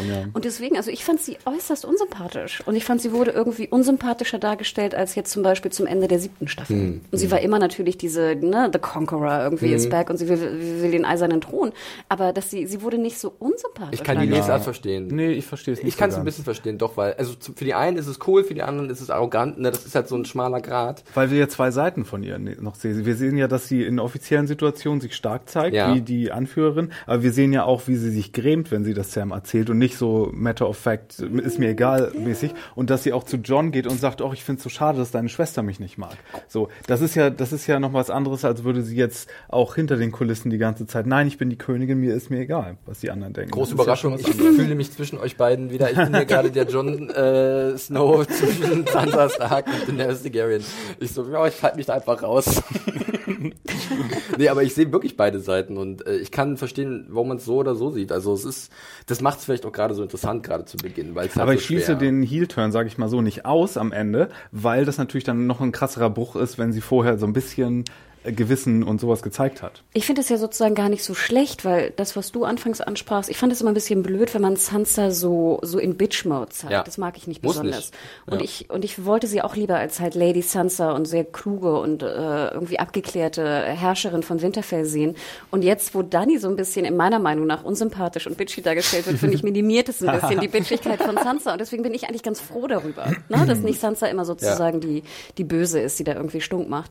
Ähm, also im Endeffekt äh, kann ich auch euch beide sehr gut verstehen und ich würde dir recht geben, dass wir dann nachher sozusagen den großen Moment mit Sam haben. Ja. Ähm, trotzdem finde ich das eigentlich ganz gut, dass Dani jetzt nicht so die, die Herrscherin und dass sie nicht die, sie ist nicht die Heldin. Nee. Und das finde ich das, gut. Ja, das stimmt wohl. Ähm, ich glaube, der, der am edelsten hier wegkommt, ist nach wie vor äh, Posterboy Jon äh, Snow in der gesamten Episode, wenn es um unsere zentralen Charaktere geht. Ähm, aber gut, dazu später vielleicht noch mehr. Ähm, das ist es dann ja eigentlich auch schon mit diesem, wir waren ja gerade noch bei einem Gespräch mit äh, zwischen Sansa und Tyrion, ähm, der auch nochmal ziemlich deutlich gesagt bekommt, wie doof er ist, weil er glaubt, dass Cersei wirklich ihre Armeen schickt. Ja klar, logisch, bestimmt. Kommt nächste Woche dieses Briefkasten, klar, kein Ding. Äh, und dann muss ich sagen, dann dann dann geht's für Brand-Problem. Hast du es gerade auch im Kopf? Weil ich muss es nochmal ansprechen, ja. weil wie endet die Szene? Tyrion blickt von der Empore der, der, der Lästerlichkeiten mhm. runter und der sitzt da, nicht der Running Gag, sondern der Sitting Gag ja. wahrscheinlich, äh, Brun, und guckt ihn wieder so entgeistert an. Und wirklich, ich habe die Folge mehrfach gesehen. Ich, irgendwann kannst du nur noch lachen, weil du wirst rausgerissen von diesem von diesem Blick. Nee, das, das meine ich nicht. Ich dachte, du meinst was anderes. Ich dachte, dass, dass Sansa jetzt sofort zu, zu Bran gehen müsste. Und ich hoffe, so. das sehen wir nächste Folge noch, weil, wie gesagt, sie haben einen Bran benutzt ihn. Sie könnte sofort zu ihm gehen und sagen, hey, hat Cersei ihre, schickt Cersei ihre Armeen? Ja. Nein, Cersei betrügt uns alle. Okay, aber halt, stopp. Vielleicht würde Bran niemals diese Information mit dir bereitwillig teilen. Ach, come on. Ich musste ja eher lachen, nicht weil er so komisch guckt, sondern weil er die ganze Zeit da rumhockt und auf alle möglichen Leute wartet. Und auf einen nachts, alten Freund später. Und der ja. nachts rumsitzt, tagsüber rumsitzt, der immer rumsitzt. Aber weil er das nicht, weil er nicht mehr unterscheiden kann, weil er nämlich nicht nur in alle Zeiten und überall Voyeur spielt, er sitzt überall auch in, in, in seinem eigentlichen Körper ja. und guckt. Er, es ist für ihn, weißt du? Für sich ist das wirklich seine, wie heißt diese Ding. Zauberkugel aus Herr der Ringe Der Palantir. Der Palantir, ja, der, ja. der wandelnde Palantir, der rollende Palantir, besser gesagt. Also, ähm, ja, mal abwarten. Also, wie gesagt, wir kommen nochmal auf Brun zu sprechen, aber merkt euch das. Immer wenn du denkst, die Szene ist beendet, guck nochmal Brun irgendwo in die Kamera. Ja. Ähm, dann gibt's eine wunderschöne kleine Zusammenkunft. Eine äh, erneute, die erste für Arya in dieser Episode. Und zwar zwischen ihr und John. Oh yes. Die war schön, muss ich ganz ehrlich sagen. Also, ähm, da man hat man auch mich gemerkt. Ja mit Stark-Schmalz nicht so doll. Aber das, da hab ihr seid ordentlich Pippi an den Augen ja. gehabt. Das war echt süß. Das war wirklich süß, weil die beiden halt, also gerade weil ich auch die, die erste Staffel auf einmal wieder so vom, äh, vom inneren Auge hatte, wo die beiden auch so eine besondere Beziehung zueinander hatten und dann kam das mit dem, mit Needle und Stick mit Pointy End und dann kam alles zurück und das war wirklich eine schöne kleine Szene, die auch so ein bisschen ähm, im Understatement so hatte. Also es war nicht so krass aufgebauscht, es war vor diesem Godswood, wo auch der Vater immer sein Schwert geschliffen hat. Das hat irgendwie perfekt gepasst von der Inszenierung. Ja, und ich versuche mir auch gerade vorzustellen, was es wirklich bedeuten würde für einen älteren Bruder, wenn deine kleine Schwester halt in einer solchen Welt versucht zu überleben. Und, und sie, sie, tut's. Und sie tut's, genau. Und das fand ich auch fast ganz niedlich, dass er dann so naiv fragt, so ob sie den Needle auch mal benutzt habe. Ne, wo du denkst so, holy shit. Ich meine, Arya hat wie, viel, wie viele Leute umgebracht? Allein irgendwie 100 Phrase, ne? Ja. also plus noch einige mehr. Also was da für eine Killerin draus geworden ist. Ähm, aber das fand ich auch, es hat sehr gut funktioniert funktioniert. Und es war auch ein bisschen putzig, wie sie dann Waffen verglichen haben. Ja, außerdem Maisie Williams auch ein Stück kleiner als Kit Harington. da konnte er sie mal hochheben, ja, ja genau. sehr schön, genau. Ähm, und, und, dann, ja. Und darf ich mal kurz fragen, ähm, was, was ist mit Kit Harington passiert? Das, das hat Mario nämlich schon gesagt. Ähm, du stehst vor der größten, äh, über, für den größten überraschenden Twist in der Geschichte dieses Podcasts. ist das eine Theorie oder was? Nee, nee ich bin, äh, ich bin, ich bin total erstaunt. Er ist total aufgetaut. Er musste erst in den kühlen Norden zurückkehren, um mal aufzutauen, so wie ich ihn mir gewünscht habe. So, das ist der Jon Snow, den ich wollte. So. Und ich glaube, ich weiß nicht, ob ich das wirklich auf sein Schauspiel zurücktun kann, weil ich glaube, er hat sich einfach in dieser Szene wirklich so gefreut, äh, mit Macy Williams wieder vor der Kamera zu stehen, aber das strahlt durch die ganze Folge. Das ist ein ganz anderer Jon Snow. Das ist der, der ist richtig aufgetaut. Ich habe Kit Harington schon immer verteidigt, weil ja, das meine Aufgabe ist. Das ist ja. aber ich war auch sehr angetan von ihm in dieser Episode. Also ich will jetzt nicht wieder der Brian Partypooper sein. Vollkommen okay. bitte, bitte. Wir rollen nicht im Zweifel raus. Von Reibung lebt dieser Podcast. Aber ich finde, du, ich würde weiterhin sagen, ich gebe dir recht, er ist ein bisschen aufgetaut. Er zeigt ein paar mehr Emotionen. Aber speziell in, der in der letzten Szene, auf die wir inhaltlicher noch zu sprechen sprechen kommen, aber gerade im Unterschied zum Blick von Costa Waldau versus zum Blick, ich bin der König äh, der gesamten äh, Welt, okay. finde ich, ist das wieder ein Unterschied wie Tag und Nacht. Ja. Und klar, wir müssen dran denken, Costa Waldau ist natürlich auch ein sehr, sehr guter Schauspieler, absolut. Aber ich finde, du siehst es halt direkt aneinander geschnitten sozusagen. Kit Harrington versucht irgendwie einen krassen Blick und Costa Walder versucht es und bei Costa Walder funktioniert es einfach so unfassbar gut und bei Kit Harington spüre ich leider immer noch wenig. Innerhalb aber der Möglichkeiten der einzelnen verschiedenen Schauspieler, ohne ja Äpfel und Orangen zu vergleichen, ähm, Wölfe und Löwen. genau, vielen Dank. Ähm, ist das, finde ich, ein Riesensprung gewesen. Ja, Drachen, und, Drachen und Löwen, sorry. Und wie gesagt, ich glaube, das hat mit dem Setting zu tun, mit den Schauspielern, mhm. die da mit am Set waren.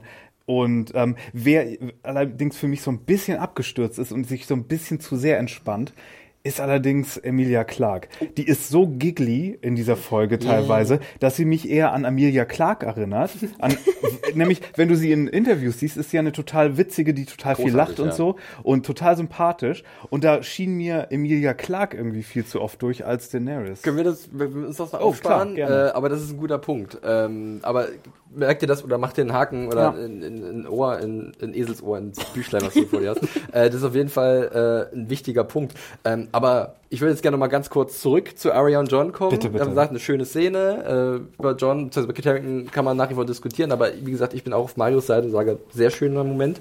Also auch schauspielerisch von Kit Harington und von Macy Williams sowieso, die halt tatsächlich das sehr gut gemeistert hat, so mittlerweile so einen sehr kalten Gesichtsausdruck zu haben und auf Knopfdruck so viel Wärme auszustrahlen und Freude und dass sie ihre Familie wieder hat. Das war so gut. Und ähm, das war echt schön. Und da wird auch nochmal das Thema angesprochen, äh, Sansa und so, sie macht so ein bisschen, stiftet ein bisschen Unruhe, aber Arya hat auch Verständnis für die Schwester.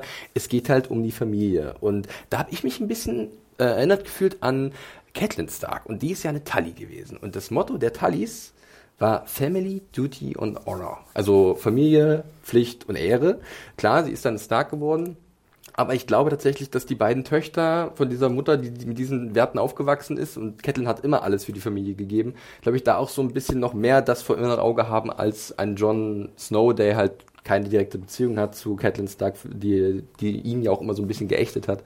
Ähm, da habe ich so ein bisschen Catelyn durchgespürt bei den Töchtern äh, Sansa und Arya, muss ich sagen. Ja, wobei das für mich dann auch immer so ein bisschen so eine so ein bisschen so eine Red Flag ist, weil wir auch in der Serie oft gesehen haben, dass irgendwie blinde Familientreue auch komplett daneben ja. ist und dass das auch viel zu oft passiert und äh, dass man vielleicht eben nicht irgendwie jetzt, okay, Arya und Sansa jetzt nicht unbedingt, da ist ja jetzt, ne, aber wenn jetzt jemand, wenn sich Sansa jetzt doch noch irgendwie als die Schurkin des Stücks entpuppt, dann muss Arya sich zum Beispiel nicht unbedingt dahinter stellen und dann darf Jon Snow das auch doch vergessen, dass das die Familie ist. Ja. So, da finde ich diese blinden, also diese blinde Familienanwandelei dann doch irgendwie so ein bisschen fragwürdig.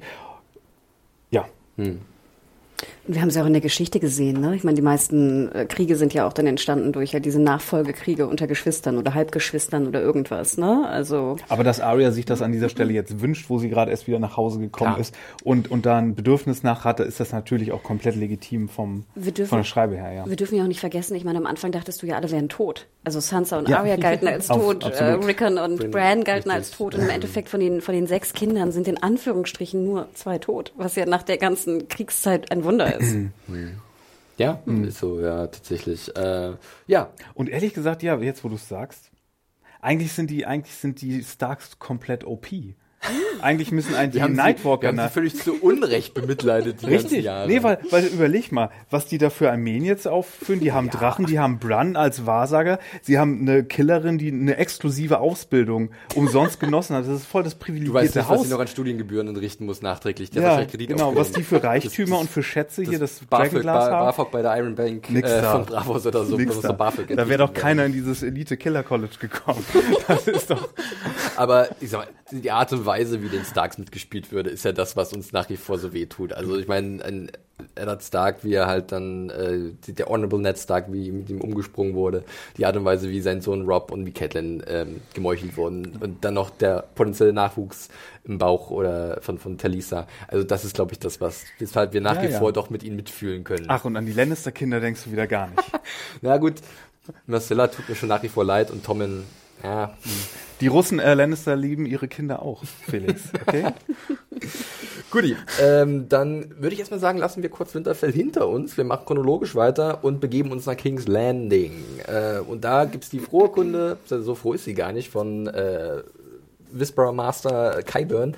Ähm, die Mauer ist kaputt, der Night King ist durch und Cersei findet es gut. It's a shame.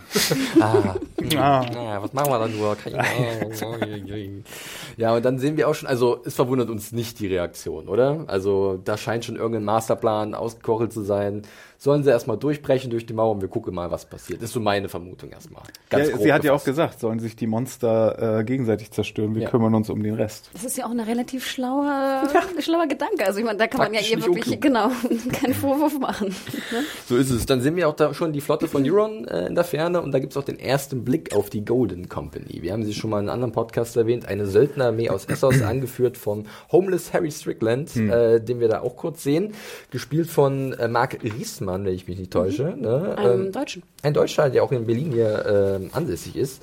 Äh, bekannt aus Serien wie Into the Badlands, Last Kingdom, Soko Stuttgart und diversen Tatorten. Habe ich kurz recherchiert.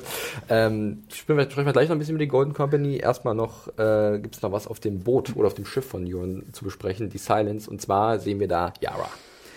Und vielleicht ist es jetzt im Nachhinein einfach so, alles mit Euron oder mit den Fischköpfen in dieser Episode lässt mich relativ kalt und interessiert mich nicht und kann weg. Sorry, tut mir leid. Ähm, das ist irgendwie auch dieses Gespräch zwischen ihm und Yara.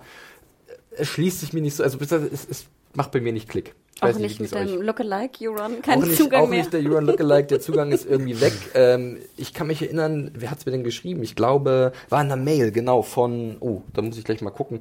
Ähm, da wurde gefragt, was denn mit Aaron Greyjoy ist. Das war dieser der Priester. Priester der ja eigentlich auch ein Bruder ist von Euron, weil Euron sagt ja, er und Yara und Theon sind da die letzten dieser Familie, ist anscheinend dann nee. offscreen umgebracht worden? Nee, ich glaube, ich, ich würde das eher so verstehen, dass der sowieso nicht in der Königsfolge eine Rolle spielt, weil wenn du in die Priesterschaft eintrittst, hätte Ach, ich jetzt okay, gedacht das von Familie, automatisch. Äh, sozusagen dass du der Krone abspielst. Ich ja. dachte auch, er ist auch so, so ein Dampfer oder so heißen die, glaube ich, ne? Ja, genau. Oder Dampher? Wie wird also, das? Ich immer Dampfer ja. genannt.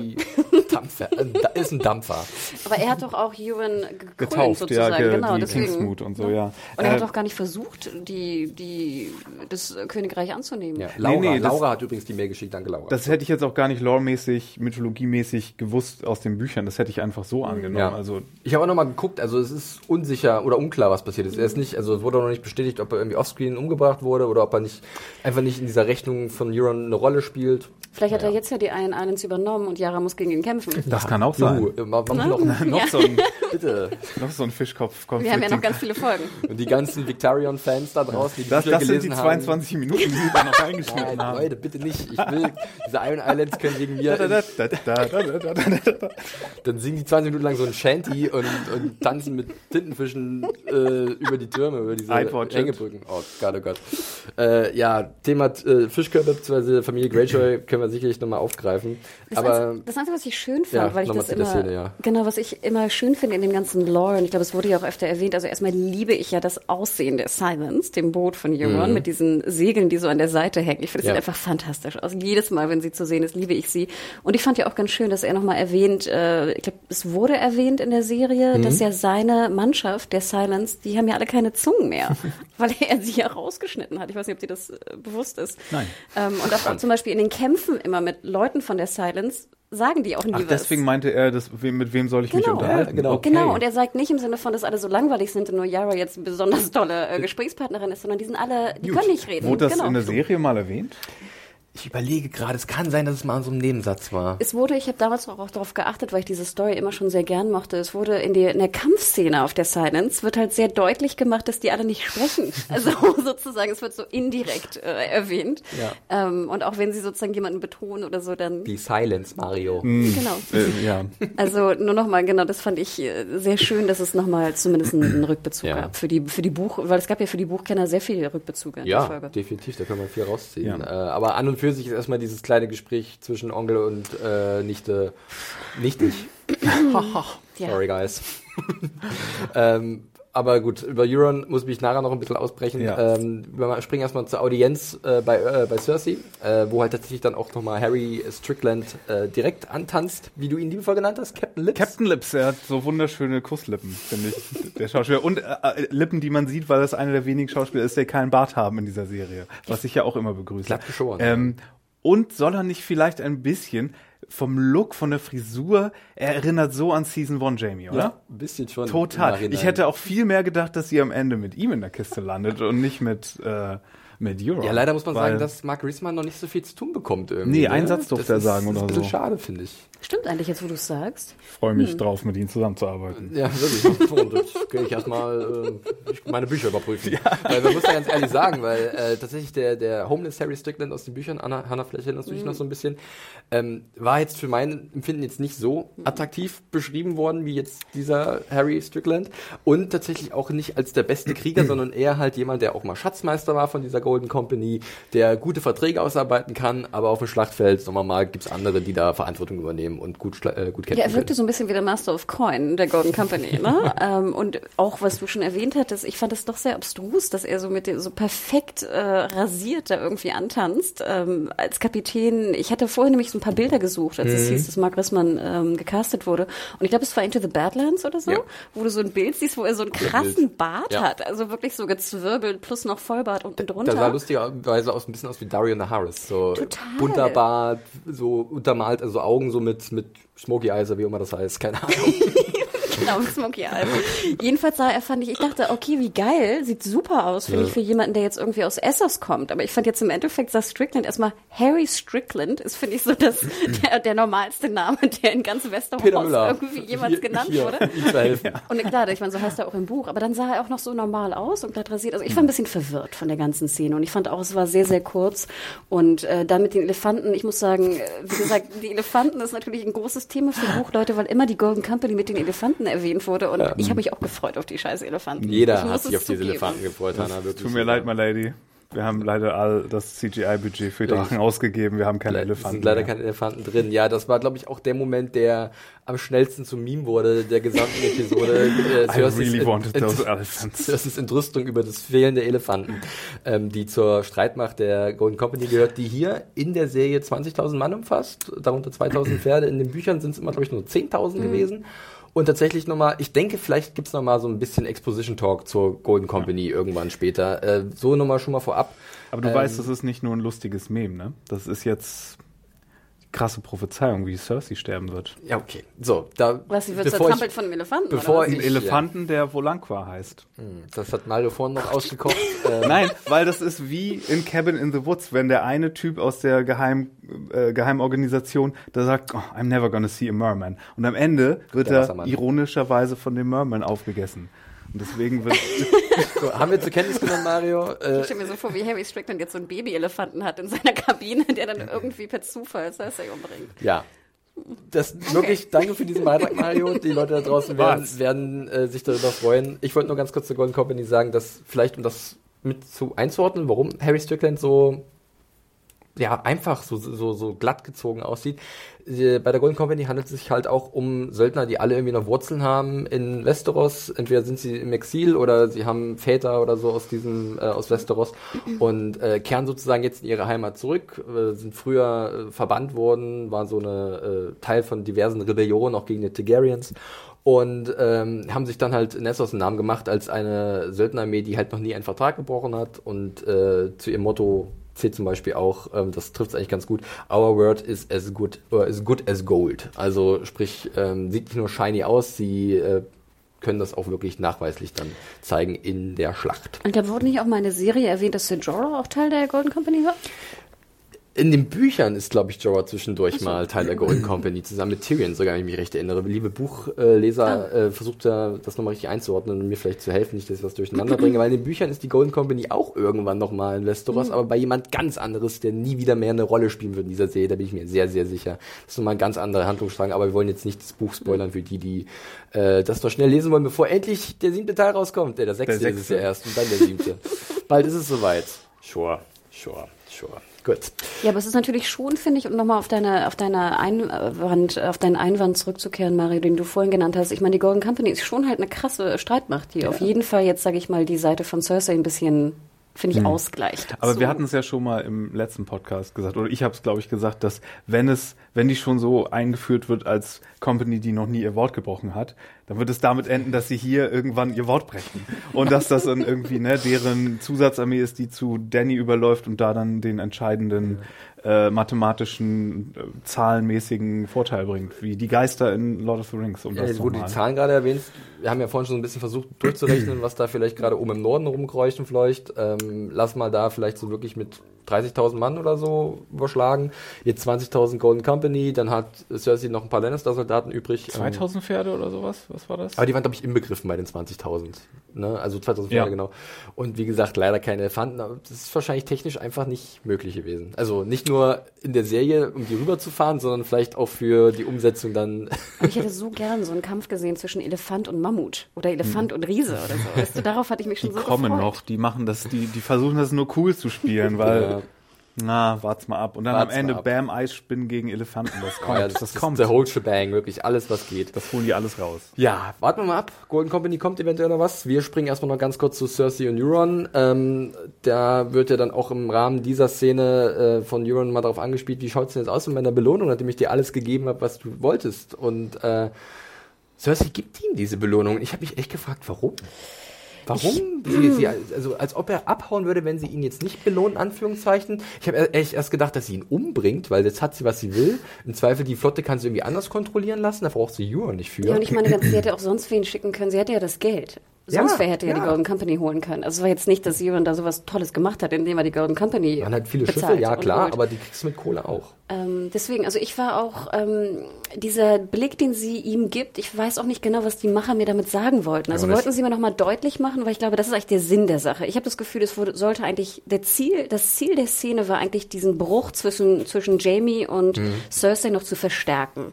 Und meine Hoffnung ist ja, um die Szene nochmal abzukürzen, dass jetzt endlich Brienne und Jamie zusammenkommen können, weil ja sozusagen auch Cersei mit jemand anderen geschlafen hat. Es klingt sehr banal, aber ich finde, das äh. ist auch so ein äh. bisschen so ein Mittel von, von Autoren. Millions of people have lost weight with personalized plans from Noom. Like Evan, who can't stand salads and still lost 50 pounds. Salads generally for most people are the easy button, right? For me, that wasn't an option. I never really was a salad guy. That's just not who I am. But Noom worked for me. Get your personalized plan today at noom.com. Real noom user compensated to provide their story. In four weeks, the typical noom user can expect to lose one to two pounds per week. Individual results may vary.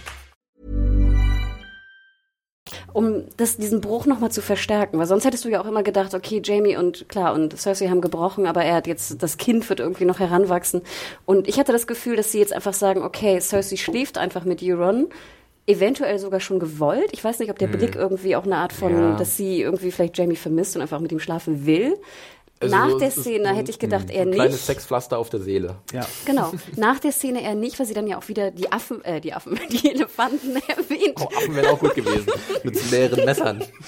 Wo ich dachte so, okay, ich meine, so viel Spaß wird sie vielleicht auch nicht haben, wenn sie danach immer noch wegen der scheiß Elefanten garantig ist. Ähm, ich ich habe es nicht verstanden, aber sozusagen wenn das Ziel der Szene ist, den Bruch zwischen Jamie und Cersei zu verstärken, damit endlich Brienne und Jamie zusammenkommen können, bin ich d'accord damit. Ich glaube, es war so eine Kombination aus strategisch klug sein und ein bisschen einsam sein und Bock drauf haben, weil, weil sie hat ja auch in der Zwischenzeit mit Lancel geschlafen. Ah, das war und ist ja schon. Als, mhm. Ja, aber da war sie ja auch mit ja, ja, Jamie klar. in Anführungszeichen ja, zusammen. Das heißt, ähm, wenn Jamie mal weg ist, dann braucht Mama ja auch, auch ein bisschen. genau. Und ähm, ja, das ist so eine Kombination aus Dingen. Ne? Außerdem, vielleicht will sie auch ihm das Baby Warum? Wäre das strategisch nein, irgendwie nein, gut? Alles Quatsch. Und nee, das, nee dann hätte er Anspruch auf irgendwas. Thema, bei dem ich ganz ja. große Zweifel habe, ob dieses Baby überhaupt noch existiert oder je existiert hat.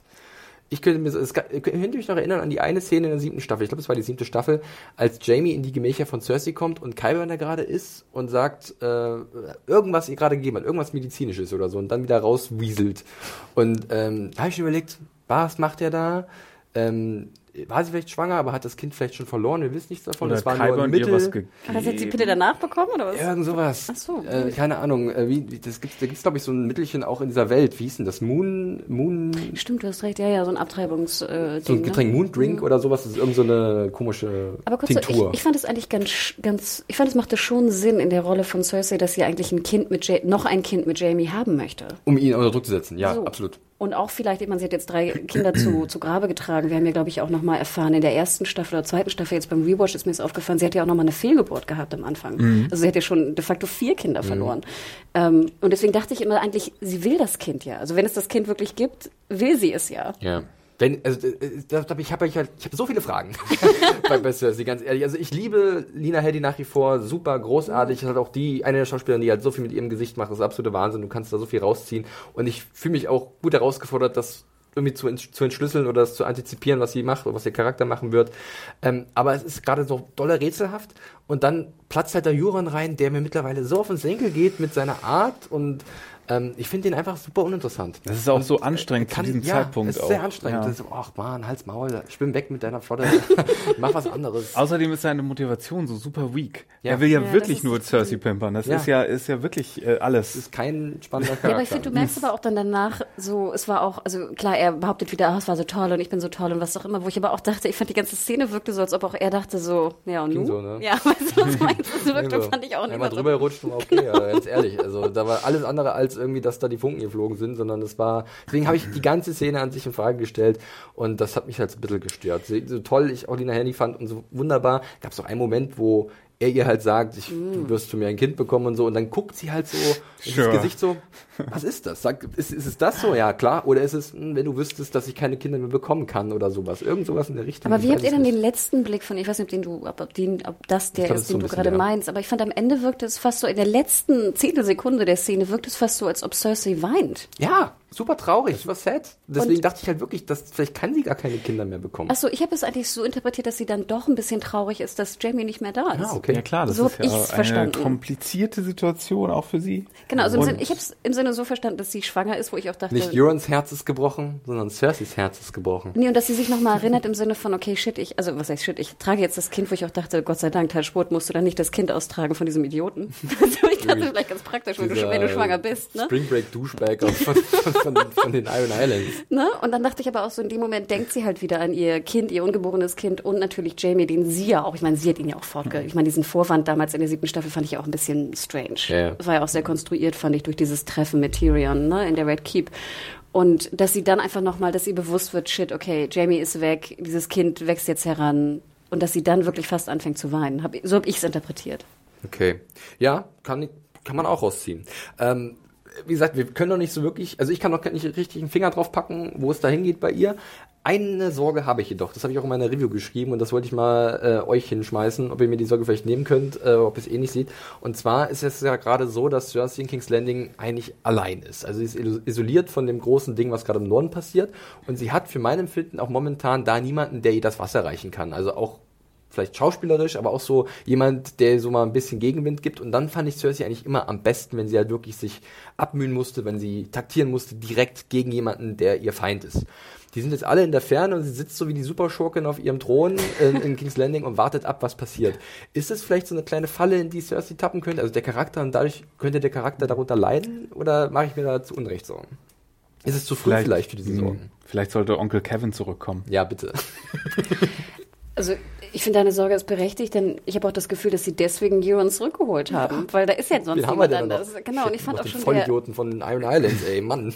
Und ich fand ja auch der ja. Throne Room und so, der, sah, der Thronsaal sah ja auch extrem leer aus. Ich fand, es wirkte auch so, als ob auch eine, die ganze ist halt eine andere Art der Herrscherin. die gesamte Bevölkerung, der gesamte Stab und die gesamten Lords und Ladies irgendwie auch alle weg sind. Also ich fand, es wirkte sehr, sehr ähm, genau. Und ich habe wirklich das Gefühl, so blöd und banal, so macht die Szene nämlich wieder Sinn im Sinne von Shit, wir müssen Cersei irgendwie auch was zu tun geben sie kann ja nicht nur mit Kyburn da irgendwie rumhandeln. Also lassen wir Euron wieder auf äh, Cersei treffen. Ja, wobei am Ende muss sie, äh, weiß ich nicht, muss Cersei irgendwie Euron irgendwie noch wie eine Fiedel spielen. Ja, absolut. Ich meine, ich meine, das hat sie hier, glaube ich, auch sowieso gemacht. Sie hat sich so ein bisschen auf was genommen, worauf sie Bock hatte. Sie ist so, aber es kam nicht ganz raus, dass das hier so ein bisschen so eine Unterwanderung von dieser toxischen Belohnungstrope und der Mann bekommt dann die Frau als Belohnung ja. Sache. So, das wurde hier nicht ganz rausgestellt. Das wurde hier so ein bisschen ambivalenter gelassen. Aber ich glaube, das wird am Ende so ein bisschen die Pointe sein, weil, wie gesagt, als Charakter ist sie in tausendmal gerissener als er.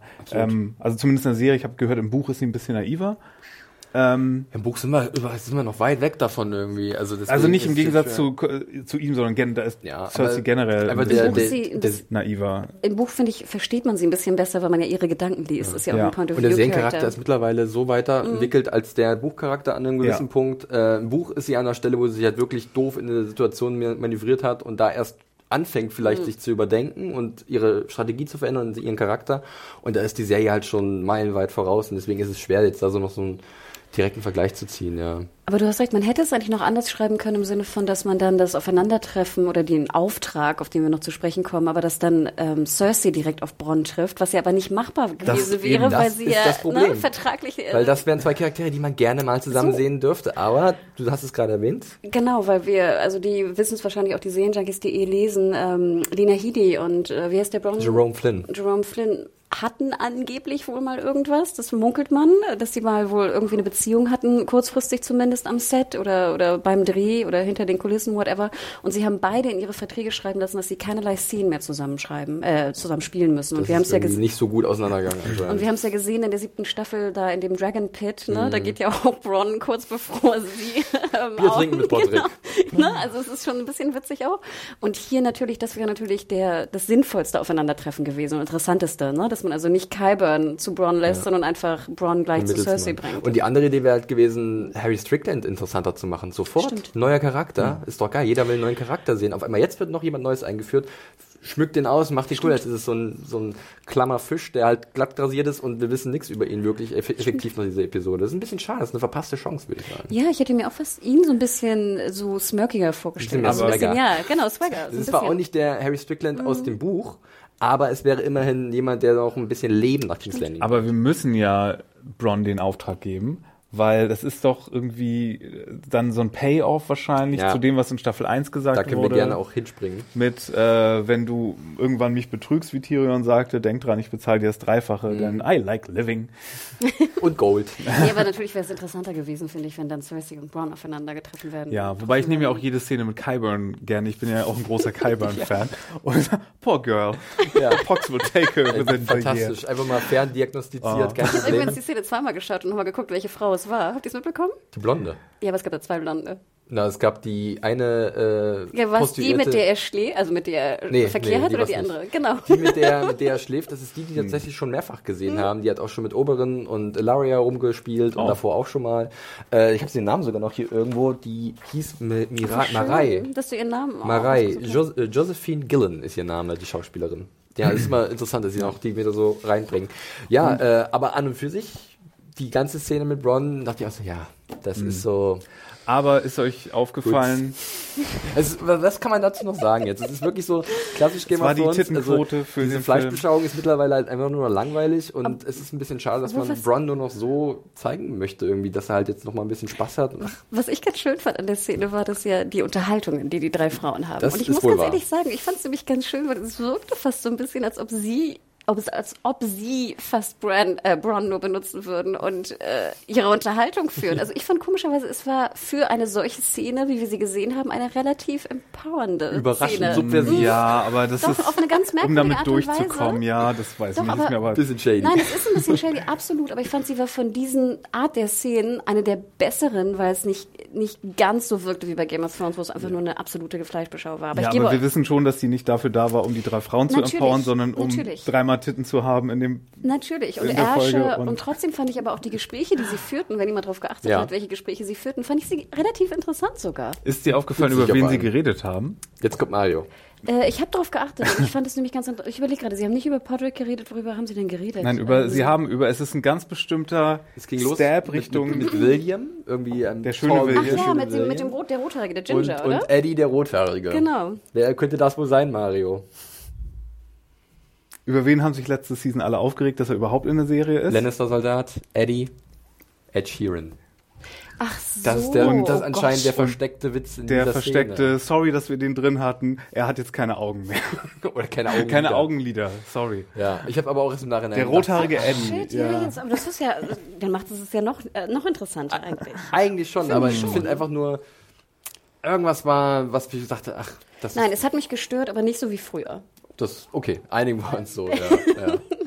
Ja, aber das, diese, diese Menage, Menage à Quatre, wie ich sie genannt habe, ist ja dann auch relativ äh, zackig ja, und vorbei. Ich, und ich, irgendwie und hat sich Kyburn reingeschlichen, wie immer. Ja, aber ich finde auch in der ganzen Folge, ich habe das Gefühl, die Autoren oder hier, wie heißt der, Dave Hill, Dave hat irgendwie ja. ein besonderes Faible für so Voyeur-Leute, weil jedes Mal in allen, sag ich mal, halbwegs Liebes- oder Sexszenen steht irgendwer und glotzt. Sei es ein es Drache, kommt immer jemand es, rein, ja. Genau, sei es, sei es Kyburn. Sei es Brand, sei es der Drache, ja, sei es Kyburn. Es hat immer diese, diesen Voyeurismus, Komisch, irgendwer starrt die an. Ja, weil, weil die Sexszenen nie irgendwie Teil der Handlung sind, sondern immer nur so, so Set-Dressing. Ach, ja. du meinst, dann, dann muss jemand starren, weil jetzt dann die Szene weitergeht ja, und jemand spricht. Weil das nicht ne? die Szene, weil es keine Sexszene ist, sondern weil es eine Dialogszene ist, die wir mit ein bisschen Nacktheit Ja, du könntest dann ja auch so Step, Step, Step, Carbon kommt rein oder so. Aber nein, weißt du, die stehen immer so. Ach so, das meinst du? Hallo. Okay. Na, also du könntest die Szene ja, gib die drei Sekunden, Carbon, wie er so, reinläuft. Es ist tatsächlich eine relativ unbedeutende kleine Szene und ihr merkt, wie wir darüber sprechen, irgendwas stimmt mit dem Ding nicht, irgendwas ist okay, irgendwas wiederum nicht. Äh, es wirft ein paar Fragen auf. Versuchen wir das mal so äh, kurz zusammenzufassen. Ähm, und dann wird natürlich noch die große Frage am Ende aufgeworfen, ob denn Bronn überhaupt ähm, so weit gehen würde, Jamie und äh, Tyrion zu töten, wenn es denn so weit kommen würde, mit demselben, mit derselben Armbrust, ähm, die auch Joffrey schon hatte und mit der halt dann auch Tywin von Tyrion erschossen wurde. Ähm, ja, ich weiß nicht. Ich weiß, weiß es bei Bronn wirklich nicht. Ich glaube tatsächlich nicht. Also ich, ich glaube, glaub, er mag die beiden zu sehr. Ja, außerdem, wie unbefriedigend wäre es denn, wenn Bronn einen Charakter, den die Hälfte des Publikums auch nicht mag, ja. und ich gehöre dazu, ähm, wenn er dann auf einmal Publikumsliebling Tyrion umbringt am Ende, nach all dem. Das wäre ja wohl total daneben. Und das wäre auch irgendwie nicht so überraschend, so, oh, jetzt hat ähm, jetzt hat Oberyn verloren oder sowas, ja. sondern das wäre das wäre echt so äh, zynisch und mhm. okay, das sind die Bücher vielleicht auch äh, Ach, an den Stellen, Bronn. aber, aber ich glaube, doch, da gibt's Bronn, aber der spielt nicht so eine große Rolle. Ist er nicht schon tot? ich weiß es gar nicht mehr. Aber er ist winzig. So, so ärgerlich ja. Oberyn war, das war irgendwie narrativ irgendwie befriedigend ja. und überraschend. So bei Tyrion fände das glaube ich niemand gut. Mhm ich hatte zwei Gedanken irgendwie. Am Anfang dachte ich so, oh, interessant, weißt du, jetzt mhm. haben wir irgendwie einen Killer und Ron kommt jetzt auch in den Norden. Ne? Wir haben irgendwie eine Möglichkeit, wie wir ihn zeigen können in Winterfell. Aber dann, als ich länger darüber nachdachte, hatte ich zwei Probleme mit der Szene. Zum einen, was ihr schon angesprochen habt, im Sinne von, ja, aber dann kann Tyrion doch einfach sagen, hier hast du mehr Geld und schwupp ist die Sache irgendwie erledigt. A. Und B, denke ich ja auch ganz ehrlich, wenn Cersei natürlich irgendwie Tyrion und Jamie killen will, dann nimm doch deinen Wagen Gold, den du scheinbar irgendwie ähm, Brian oder Bronn schon gegeben hast, ähm, und kauf damit irgendwie 300 Attentäter, die du nach Winterfell schickst. Äh, ganz Winterfell ist offen, Poetic weil da 10.000 10 10 Soldaten rumlatschen. Du wirst ja, und ich meine, wir sehen ja auch John und Danny stehen da einfach im Hof rum. Weißt du, Jamie kommt gerade angeritten, ist null geschützt, er kommt alleine angeritten, hat nicht mal eine Rüstung an, an hat einfach nur einen Mantel an und seine, seinen Lederwams. Ähm, es wäre so einfach gewesen, die umzubringen. Und deswegen fand ich also von der, von dem, vom Sinn, von der Sinnhaftigkeit der, der, des Auftrages, fand ich, machte es wenig Sinn für mhm. Mich. Leider. Ja, es wirkt halt so dolle konstruiert, auch genau. weil anscheinend äh, Cersei auch einen großen Plan, auch für Daenerys hat sie irgendwas Tolles ausgekocht und äh, für ihre beiden Brüder sowieso. Ähm, das hat alles, äh, dieses, dass sie tatsächlich auch selber Poetic Justice in den Mund nehmen. Das wirkt so ein bisschen was wie so ein, wie so ein komische Selbstreferenz oder Selbstkommentar, der etwas übertrieben erscheint. Ja. Aber Nö, also das finde ich erstens dramatisch gelungen. Und ich finde dann auch, wenn man dann jetzt noch irgendwie das zu logisch auseinander nimmt und ja, er könnte noch andere engagieren und ja. so, das finde ich dann auch zerredet das irgendwie so ein bisschen nee. zu logisch. Dann ist die Drama, weil die, das emotionale, der Kern ist ja, dass er jetzt die Frage im Raum steht, ist er mit befreundet mit Tyrion, das weil Tyrion ja. das ja bisher nur gesagt hat, auch von seiner Seite, während die da in King's Landing auf. Er hat, glaube ich, immer gesagt, dass es, es geht ums Gold. Ja, ne? Es geht Geld. Ja, und, und, so, das ja. ist ja jetzt die, die, die, die, die Frage, die da im Raum steht. Ja, aber es ist doch immer, Tyrion wird ihm immer mehr zahlen. Hat er, ja, aber kann Tyrion das noch? Sind die so wohlhabend oder haben die, leben die nur von ihren Drachen und der Gunst, die sie im Norden jetzt genießen. Ja, Wie ist das Danny mit? wird doch auch in Marine und so genug Gold irgendwie gefunden haben. Dario, musste sie Dario hat ja Marine unter seiner Kontrolle und ja, aber dafür lässt da Gold doch, schürfen. Ich glaube, Marine kostet mehr, als es einbringt. und sie mussten ja von dem ganzen Gold, was sie woanders her hatten, die ganze Flotte äh, bauen und bezahlen lassen und so. Von daher, ich weiß nicht, wie es um Dannys Finanzen überhaupt steht. Ob das jemals in Gute Frage. Äh, aber ich kann es auch nicht sagen. Hm. Ähm, ich, wie gesagt, Geld ist gerade anscheinend nicht so wichtig wie Naturalien und äh, also ich finde einfach schön, dass Braun endlich mal auch nach Winterfell kommt. Wenn es dann, dann so kommt, ja. Ich glaube, er ist immer noch so ein bisschen alle dran, dass müssen nach ja, Winterfell, genau. dass er die Kohle nimmt und einfach vielleicht einen Lenz macht irgendwo. Das kann auch sein. Das könnte ich, würde ich mir auch zutrauen. Ähm, na abwarten. Also äh, da kann man jetzt spekulieren, aber äh, mein, du hast recht, er hat die Kohle ja schon. Der Wagen steht da. Ja. Also äh, Frage, ob er sich das traut, von Cersei wegzulaufen. Aber er will ja, ihm geht's ja auch immer so ein bisschen um Ruhm und noch ein besseres Schloss und noch eine bessere Stellung und so. Das war ja für ihn immer so ein bisschen. Naja, Ruhm so eine Sache, aber ich glaube, wenn er sich halt das alles leisten kann und Titel. kein Problem glaub, hat, genau, dann, dann, ist es, dann ist es okay für ihn, ja. Naja, gut, ähm, warten wir mal da ab. Äh, wir sind noch nicht ganz wieder zurück nach Winterfell. Wir müssen noch ganz kurz an äh, Bord der Silence. Ähm, ich finde, eine schöne Szene, wie sie anfängt, weil es passiert nichts. Die Silence liegt wirklich komplett in dieser Bucht und ist komplett ruhig und dann fliegen auf einmal die ersten Pfeile mhm. und das fand ich irgendwie sehr cool gelöst. Und ähm, schon beim Gucken ist mir irgendwas aufgefallen, aber ich habe nicht nochmal nachgeschaut und dann ist mir im Nachhinein durch diese kleine Doku, die jetzt HBO noch veröffentlicht hat zur Episode, äh, bewusst geworden, dass tatsächlich äh, zwei sehr bekannte Gastdarsteller in dieser Szene äh, einen Pfeil ins Auge bekommen. Und zwar zum einen Rob McElhenney aus äh, It's Always Sunny aus äh, in, in Philadelphia und äh, Martin Starr den wir aus Silicon Valley oder auch äh, Freaks and Geeks so mhm. ähm, kennen. Das sind zwei der Ironborn, äh, die halt irgendwie Pfeile abbekommen oder so. Kleine, kleine, charmante äh, Details. Ja, aber an und für sich war ich dann überrascht, dass das alles so einfach geht. ja, die, die berühmten guten Scharfschützen von den Iron Islands. Dafür ähm. sind sie ähm. bekannt. ähm, ja, also dass Sion ein guter Bogenschütze ist, das war etabliert. Ich glaube, das hat man schon, war schon in der ersten Folge ja. oder so, hat man das gesehen von Gamer von uns. Ähm, aber tatsächlich war diese ganze Nacht- und Nebel-Aktion, die ich so ein bisschen erwartet habe, da war ich überrascht, dass sie jetzt schon passiert. Ja. Dass Arya jetzt, äh, Arya sag ich schon, dass Yara jetzt schon befreit wird und dass halt der Widerstand lächerlich ist. Wir hatten ja auch so Angst um sie. Ich hatte ja so Angst um ja. sie, dass wir, dass dadurch jetzt endlich Eurons Schrecklichkeit, der schlimmer als Ramsey und irgendwie Theon halt wirklich eine mega Motivation wird, hat und das ist jetzt ja das ging jetzt sehr. Dann, Baby, dann. Ich war auch ein bisschen davon abgelenkt, weil dann, äh, wir sehen ja, Yara guckt dann ja so zur Tür, die Tür geht auf, der tote Einborn äh, fällt Dave runter. Der Autor, ja.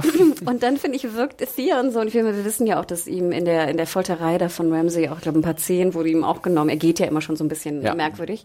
Aber es wirkt so, als ob er wie so eine Jim Knopf-Puppe, weißt du, so reingehüpft kommt. Das wirkt ganz merkwürdig. Also achtet mal bitte. drauf geachtet.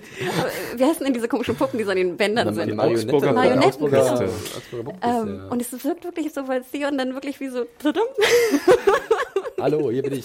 Der Flupf. Das ist sehr, sehr witzig. Also achtet nochmal, wenn ihr die Folge nochmal guckt. Das ist einfach, da habe ich mich schon totgelacht irgendwie in dem Moment. Und dann äh, finde ich, kann man ja auch die Reaktion von Yara sehr gut verstehen, dass sie Ja, ihm erstmal irgendwie eine absolut. Kopfnuss äh, gibt, weil er ja auch einfach über Bord gesprungen ist, als sie gefangen genommen wurde und geflohen ist. So sagen die Hallo. Und dann, ja, ich meine, wir haben es ja schon erwähnt im Podcast, aber dieses, dass sie jetzt zurück irgendwie auf die High Islands äh, fahren muss und äh, er jetzt äh, kämpfen darf im Norden, finde ich irgendwie passt für mich in der Vermutung, wie ich die Rolle von Yara ähm, mir im Kopf ausmale, passt das überhaupt nicht. Ja. Und das finde ich schade. Finde ich auch etwas zu zackig alles und irgendwie nicht sehr befriedigend, muss ich sagen. Klar, viele wollen Theon auch bei seiner zweiten Familie im Norden sehen. Das ergibt sicherlich in einer gewissen Art und Weise auch erzählerisch Sinn.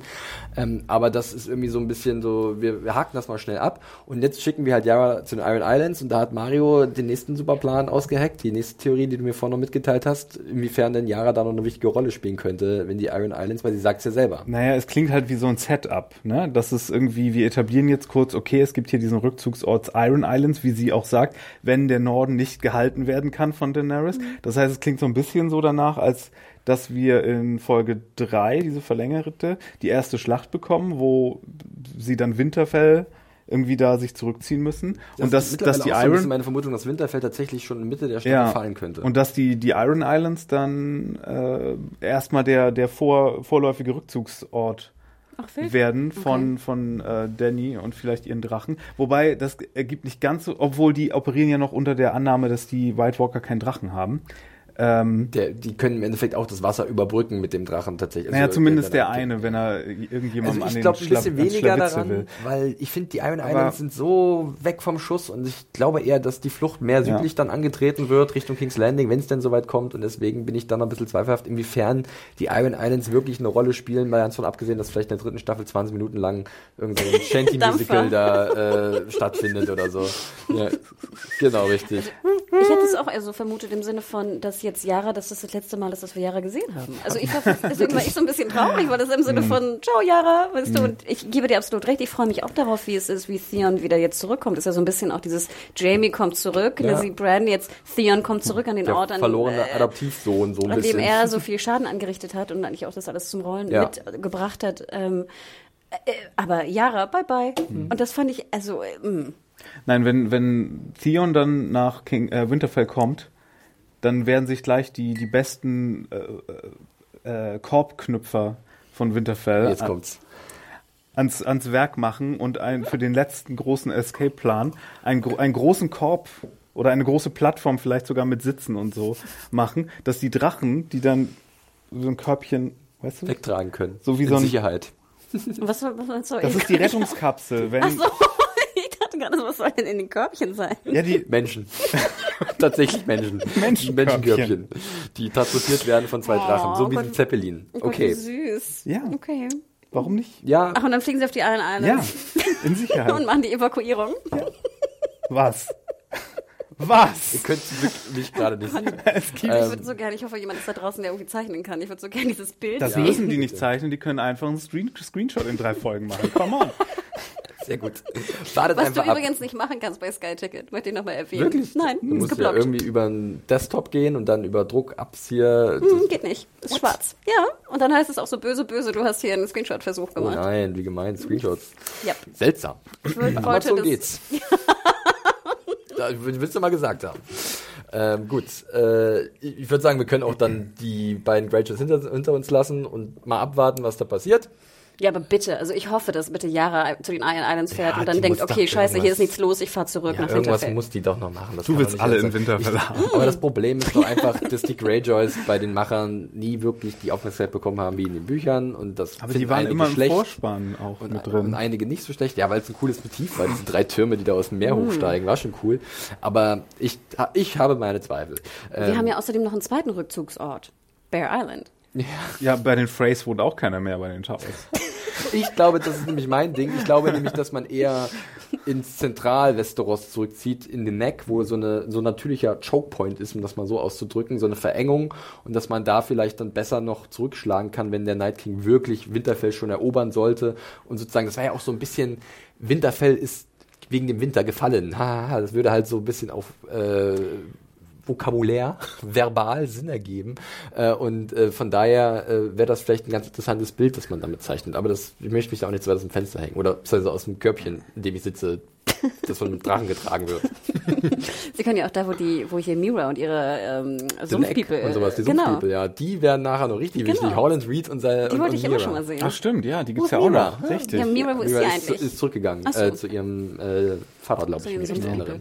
Mal gucken. Das wäre eigentlich immer ein schönes Wiedersehen. Total. Ähm, ja, gut. Äh, wir gehen jetzt nochmal final zurück nach Winterfell. Da kommt nochmal ein, äh, ein ganz schönes Stückchen. Ihr merkt schon, wir sind ein ganzes äh, zeitlich schon ordentlich dabei. Mhm. Wir schauen mal, wir wollen es nicht zu sehr übertreiben, aber ne, ihr, ihr, wisst ja, wie es ist.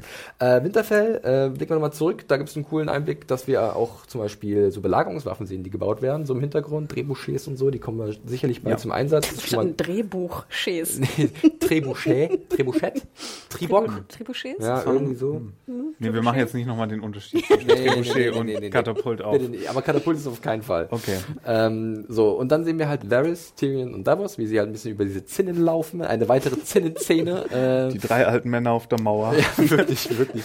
Aber irgendwie ein charmantes Trio, muss ich sagen. Also Davos äh, gibt auch so ein paar Einblicke, wie der Norden so ist ja, äh, stur wie Ziegen und lustigerweise sieht man da eine Ziege. Man sieht Szene. andauernd Ziegen durch den Hof laufen. Ich glaube, sie hatten eine Ziege, die immer hin und her läuft. Wir brauchen doch mal die Ziege. die, die noch nicht von Drogen gegessen, gegessen, wurde.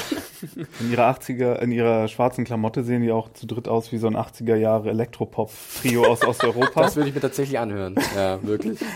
Hm, aber so ihr Comeback feiert, weil ja. sie alt sind dann?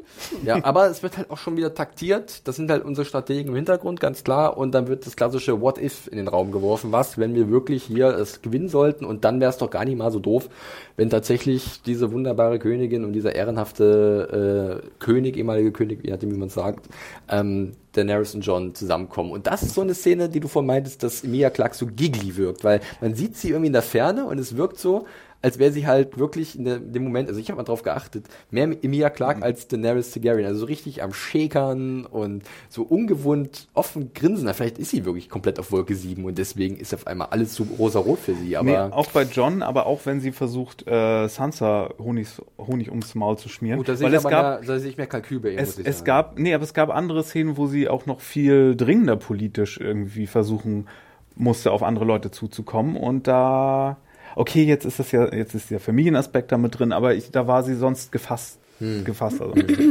ähm, ja. Also ich fand hier die Szene, weil wir sehen ja dann genau Danny und John so im Hof stehen, ne? mhm. ne? Und sie sie schäkern nicht, aber sie reden, ne? Mhm. Sag ich mal sehr intensiv. Das fand ich eigentlich wiederum ganz schön, dass man sie mal sieht, nicht jetzt irgendwie smirky smirk und politisch bla bla blub, sondern einfach mal so, sie stehen irgendwo ja, und bisschen menschlich. Äh, genau.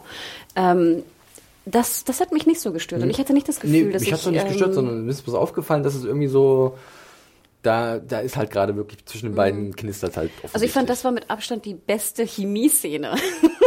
Wenn ich die das drei mal sagen darf. Oder Nein, sie, wie sie einfach da stehen und du hörst nicht, was sie sagen. Ach, und du musst gleich wieder das Fass aufmachen, die Chemie. Ja, aber komm, das müssen wir auch aufmachen, weil ich meine, es wird hier einfach so deutlich, die fehlende Chemie der beiden. Flieg mit mir um ähm, die Welt. Ich fand es dieses Mal gar nicht so schlimm, muss ich sagen guck mal, ich, Mario kriege ich langsam rübergezogen in mein Lager. äh, denn ich bin auch derjenige, der ja schon immer gesagt hat, also ich habe mich zumindest damit ein bisschen abgefunden, weil wir können es nicht mehr ändern. Die haben sich auf dieses Couple eingeschossen und äh, jetzt muss man damit machen, oder das Beste aus machen, was man hat. Und ich fand die Chemie auch nicht so verkehrt. Das wird jetzt wahrscheinlich in der nächsten Szene von uns am ehesten besprochen werden. Und zwar, klar, Varys sagt noch vorher, hm, ob diese Liebe halten wird. Das ist auch so ein bisschen vielleicht so eine Andeutung, mhm. naja, da kommt vielleicht noch was und wir sehen ja auch später, dass da was kommen könnte, dass das, was diese Liebe gefährdet. Aber äh, Ähm, dann gibt's ja diesen, für mich ist es diese, dieser Aladdin-Jasmin-Moment aus dem Fantasy Ken und Fantasy Barbie genau, wie zusammen sie auf gemeinsam dem Teppich. über den Norden fliegen auf ihren beiden Drachen. Ähm, und äh, es ist so, ich bin so ein bisschen Zwiespalt. Ich weiß nicht, wie es euch geht. Ich fand es teilweise dolle kitschig, aber es sah auch ziemlich gut aus. Also ich fand es mit den Drachen überhaupt nicht verkehrt, diese Effekte und auch dieser Anblick über dem Norden und diese Schneeschluchten, dann diese Musik dazu. Da war ich schon, bin ich schon ein bisschen mit abgehoben. Aber jetzt könnt ihr gerne dagegen feuern. Ich habe damit kein Problem. Es, es wirkte halt wie so viele Sachen in dieser Folge, wie so Sachen, die wir abhaken müssen. Diese Leute, die mögen die Nacktheit, die Leute mögen Drachen, Ja. äh, Präsentationen und es fühlte sich, und tote Kinder müssen wir auch noch irgendwie unterbringen, weil das ein Klassiker das ist. sind die drei goldenen Bestandteile ja. von Game of Thrones. Und ähm, aber, Menschen, aber, aber, aber die Sequenz, die fühlte sich halt auch so ein bisschen an wie äh, der Werbespot für den Ja. äh, Abenteuer Rollercoaster im Fantasy HBO Movie Park. Wow, wow. 5D. Wow. John oben drauf. Das war auch ein bisschen witzig, muss ich sagen. Ja. So, Hanna, du hast schon irgendwas gerade runtergeschluckt, was, was du anfänglich sagen wolltest. Äh, kommt ein bisschen. Aber ja, es war ganz cool. Also ich beginne auch mal mit dem Positiven, denn genau wie du auch schon sagtest, und mehrfach natürlich Winterfell von oben, Drachen im Schnee, Drachen, wenn sie fliegen, gerade wenn auch so ein bisschen Wind und Schnee dann noch so mit in die Kamera diese weht. Sturzflugszene. Ach, super. Dann genauso die, in den Bergen. Das war einfach wunderschön, klar. Und das ist auch, das, das holt mich auch ab. Also ganz ehrlich, von dem Drachenporn kann ich mich ja auch nicht befreien. Also es ist schon super, super schön. Ich hatte mein, was ich am meisten Probleme mit der Szene hatte, war, also wir sehen ja am Anfang die Szene, wo die beiden Drachen stehen und äh, Dani davor steht. Und ich finde ja auch immer, wenn die Drachen stehen in der Interaktion mit Dani, sehen sie fantastisch aus. Also ich finde das CGI der, sag ich mal, stehenden Drachen immer Ja. sehr viel besser als das, wenn jemand drauf sitzt. Also das Fliegende sieht auch gut aus, aber wenn jemand jetzt in der Nahaufnahme gezeigt wird, finde ich es immer noch ein bisschen Foucault, leider. Kann ich aber auch drüber hinwegschauen. Das Interessante finde ich nur, und ich glaube, wir wissen es auch als Buchleser vor allem oder auch als äh, Kenner der Geschichte von Westeros, ein Drachenreiter zu finden, ist was sehr, sehr Außergewöhnliches. Gibt es viele. Nein, und äh, entweder bist du Drachenreiter oder du bist tot, wenn du es versuchst. Also es ist was sehr Ungewöhnliches. Also ein, es ist nicht mal so nur so, dass das Targaryens alle können. Nein, Okay. nicht jeder Targaryen ist ein Drachenreiter und es dauert relativ lange, dass du auch, dass Im du Buch, findest, muss man äh, dazu sagen. in der Geschichte auch sozusagen, wer ist ein Drachenreiter, wer ist es nicht. Es gibt dann ja auch eine relativ große Geschichte bei Dance with Dragons, dass dann zum Beispiel gibt es sechs Drachen noch, die nicht beritten sind. Also die haben noch keinen Reiter. Und dann versuchen sie mit den Dragon Seeds, ne, also mit versuchen den- die Bastards von bestimmten Targaryens, es ist schon, sage ich mal, doch etabliert, dass Targaryen Blut eher Reiter sind. Also es ist sehr, es ist sehr selten, dass jemand der Mhm. ist, also der kein Targaryen ist, ein Reiter ist, aber gibt es angeblich auch. Und knows? irgendwann waren die Viecher auch mal ein bisschen knapp. Von daher gab es noch irgendwelche Möglichkeiten, dass jeder halt Genau, irgendwie aber, Drachen bekommt. Ne? aber wie gesagt, also es gibt sehr viele, es gab sehr viele unbemannte Drachen, die natürlich, wenn sie bemannt werden, sehr viel mehr, das, sehr viel mächtiger sind, weil du sie natürlich besser kontrollieren kannst. Und deswegen ist sozusagen von Danny im Sinne von, ach ja, hüpf doch drauf, who Probier's cares, doch mal. ist völlig abstrus, weil der Drache würde sonst, wenn du nicht der Reiter bist, würde er dich töten. Also es ist auch so ein bisschen ihr Lover oder ihr Geliebter wäre dann tot. Was auch eher wahrscheinlich ist, als dass er sozusagen die Drachen besteigen kann. Gerade wenn in ihren Augen John ja einfach so Nordling ist. Ein Nordling-Bastard. Aber ich glaube, sie hatte schon gemerkt, dass der Drache da sehr an Bord ist, weil die auch so ein bisschen so eine Connection haben, sie und ihre Drachen. Und deswegen war sie, glaube ich, auch die, so. Die Kids finden den neuen Papa gut? Sie oder finden den ganz gut und er, er signalisiert jetzt durch seine Körpersprache, dass er das schon auch will und deswegen kann sie auch diesen Joke machen von wegen, ja, dann war es nett, dich kennengelernt zu haben. Sie ist dann Ja, sehr aber, aber es ist trotzdem, ja, es ist trotzdem, gebe ich dir recht, sie haben versucht, schon an, anzudeuten, dass, dass da irgendwie eine Verbindung herrscht, aber es ist trotzdem sehr, sehr lax. Super Aber wie gesagt, dass, dass es nur, äh, dass nur das Drachenreiter so ein spezielles Ding ist, überhaupt ein Ding ist, äh, haben, haben wir in der Serie nie etabliert. Ich glaube, da geht's wirklich nur darum, zu wem die Vertrauen fassen und zu wem die so eine glaube natürliche Vertrauensebene auch aufgrund der Blutverbindung und das sollen wir ja daraus. So, kann ich, oder? kann ich auch mit leben. Das ist jetzt eine persönliche Meinung. Das Ding ist nur, äh, wir sehen ja dann, wie er rumfliegt und auch so ein bisschen die Show abzieht, ne? Also er wird ja dann auch, sag ich Es mal, gezeigt. kurz nach dem vor- Rennen aus, vor- sodass sie sagen, was macht er jetzt? Okay, Sie jetzt könnten langsam mal einen. Sattel bauen. Nee, aber also meine, also hier, sie fliegen ja auch sehr nah an, an Davos und unseren drei alten Herren da von, Ja, ja. Der, von der Band fliegen sie vorbei. Und dann steigen sie ab und auch, was auch immer dann passiert, aber das John den Drachen geritten ist, wird auch nie erwähnt nachher. Es ist völlig. Naja, er hatte, Pferde sind ja für ihn jetzt gestorben, das sagt er schon, weil so ein Drache macht das halt schon ein bisschen cooler. Ja, aber, aber was, es wird einfach völlig. Es ist ein äh, Ereignis, was vielleicht so ein bisschen lapidar abgehakt wird, äh, was vielleicht eine größere Bedeutung zugemessen wird. Nicht nur lapidar abgehakt wird, es wird gar nicht mehr besprochen. und klar, wir haben nachher ja auch sozusagen die Veröffentlichung, wer er ist und alles, aber ich fand, also da dachte ich so, oh Gott, das war für mich jetzt eine, ein schöner Moment, einfach weil ich dieses Drachenreiten, ja. wer ist ein Reiter, wer nicht, fand ich immer sehr interessant und fand ich auch sehr spannend noch zu sehen. Natürlich dachten wir es ja schon, ne? Ja, Rhaegar sein, ne?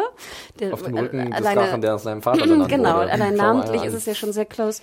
Aber ähm, dass es so gar nicht, gar keine, gar keine Folgen hat. Die Bedeutsamkeit dieser Szene, die vielleicht als Zuschauer nicht jedem bewusst ist, aber die natürlich als jedem muss bewusst sein, dass wenn du auf den Drachen geritten bist, dass es was Besonderes ist. Kommt vielleicht noch. Also da, das da Problem ist, du hast nur einen Versuch für den ersten Eindruck. Ne? Das ist, du hast jetzt die Chance verpasst, wirklich das so zu verkaufen und jetzt nachträglich ist es vielleicht ein bisschen schwieriger. Also ich sehe dieses, dieses Problem nicht so schlimm, aber ich verstehe es absolut, dass man halt denkt, man hätte es anders anpacken können, vielleicht nicht so eine eine Liebestollerei in der Luft machen sollen zwischen Daenerys und John, was ja wirklich, also eigentlich wird ja mehr ihre Beziehung dadurch mehr, mehr beleuchtet, als wirklich das, was passiert, was vielleicht noch bedeutsam sein könnte für den weiteren Verlauf, weil fuck, wir haben jetzt einfach zwei Leute, die einen Drachen steuern können, bewusst kontrollieren können, was natürlich ein Riesenvorteil ist. Und mir hätte ja schon gereicht, wäre jetzt einfach John und Dani nachher abgestiegen und es hätte so, oh Gott, Wahnsinn, weißt du, also irgendeine Art von Reaktion, aber ich habe das Gefühl, nachher schauen sie den Wasserfall an und so, oh, der Wasserfall ist aber schön. Dass ich gerade ja, auf den Drachen geritten bin, ist so völlig lax, äh, völlig, völlig egal. Und das, das fand ich einfach, das hat mich gestört. Und dann auch diese Szene, und das habe ich auch sowieso noch nie verstanden, das ist ja auch wieder so ein Callback an die äh, Ygritte-Szene, mhm. dass jetzt auch Dani sieht den Wasserfall und sagt so, oh toll, John, du bist so toll, dass ich tausend Jahre mit dir hier verbringen möchte. Was, finde ich, auch wieder nicht etabliert wurde, warum die jetzt gleich eine solche Verbindung haben sollten. Der Wasserfall ist eine Metapher für die, ja. Genau, aber das Ding ist sozusagen, dass das natürlich an, an Ygritte und an die Höhle wieder erinnert, ja. ne, dass ich sehr mochte. Also wen, genau weniger in der Serie, sondern das natürlich auch wieder ein, Callback ist sozusagen. Aber wie, also mir hätte das schon gereicht, wenn die einfach beide vollkommen euphorisch gewesen wären im Sinne von, dass jetzt ein Drachenreiter Pumpen sich übelst auf. Naja, waren sie ja auch. Sie High haben danach ja irgendwie ne, ist ja auch große Lust so, aber, verspürt. Ja, aber du siehst ja die beiden das, ich finde, es kommt, wird nicht transportiert. Und das hm. wird für mich nicht transportiert, sagen Gut. wir so. Ich sehe es leider nicht.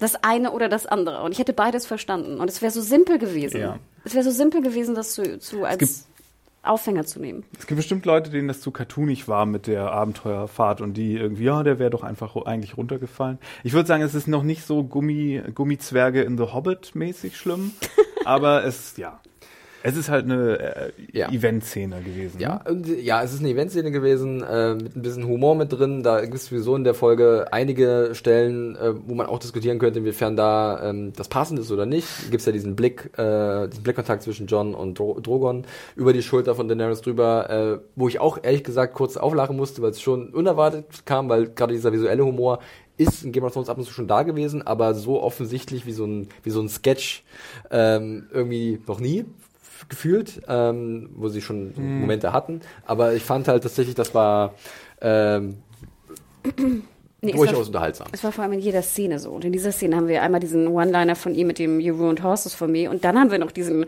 diesen Stalker-Drachen am Ende auch mit seinem Blick, wo er irgendwie die beiden... Kommt halt drauf an, wie man sieht. Ne? Also äh, viele ist es irgendwie Eifersucht oder der Stalker-Drache, aber es ist ganz klar einfach, dass er erkennt, dass es halt ein Targaryen ist. Also da bin ich mir ziemlich sicher, dass der Drache weiß, dass John halt Dings ist und dann vielleicht, also nicht, weil er Zweifel hat, was er jetzt mit seiner Mutti macht, äh, Aber sondern es eher. merkwürdig. Ich, ich habe mich damit ähm, tatsächlich an den ganzen äh, John Daenerys-Szenen in dieser Folge sehr wenig gestört, muss ich sagen, weil ich bin, glaube ich, über den Berg hinweg. Das ist, das dich, ist für okay. mich wirklich gut, muss ich sagen, äh, weil das, gut, das, ja. das stört, das, weil ich weiß, ich habe mich auch Ewigkeiten darüber aufgeregt und es ist auch nach wie vor nachvollziehbar, dass man sich darüber aufregen kann, weil du hast es ja gerade perfekt argumentiert, was die Probleme sind. Ähm, aber ich krieg, ich krieg's einfach nicht mehr geändert. Das ist mein Problem. Also ich kann jetzt, ich sag dann, okay, wir arbeiten jetzt damit und dann schauen wir mal, was daraus wird. Und im Endeffekt kann ich ja immer noch eine Bilanz ziehen und sagen, naja, war so lala oder nicht.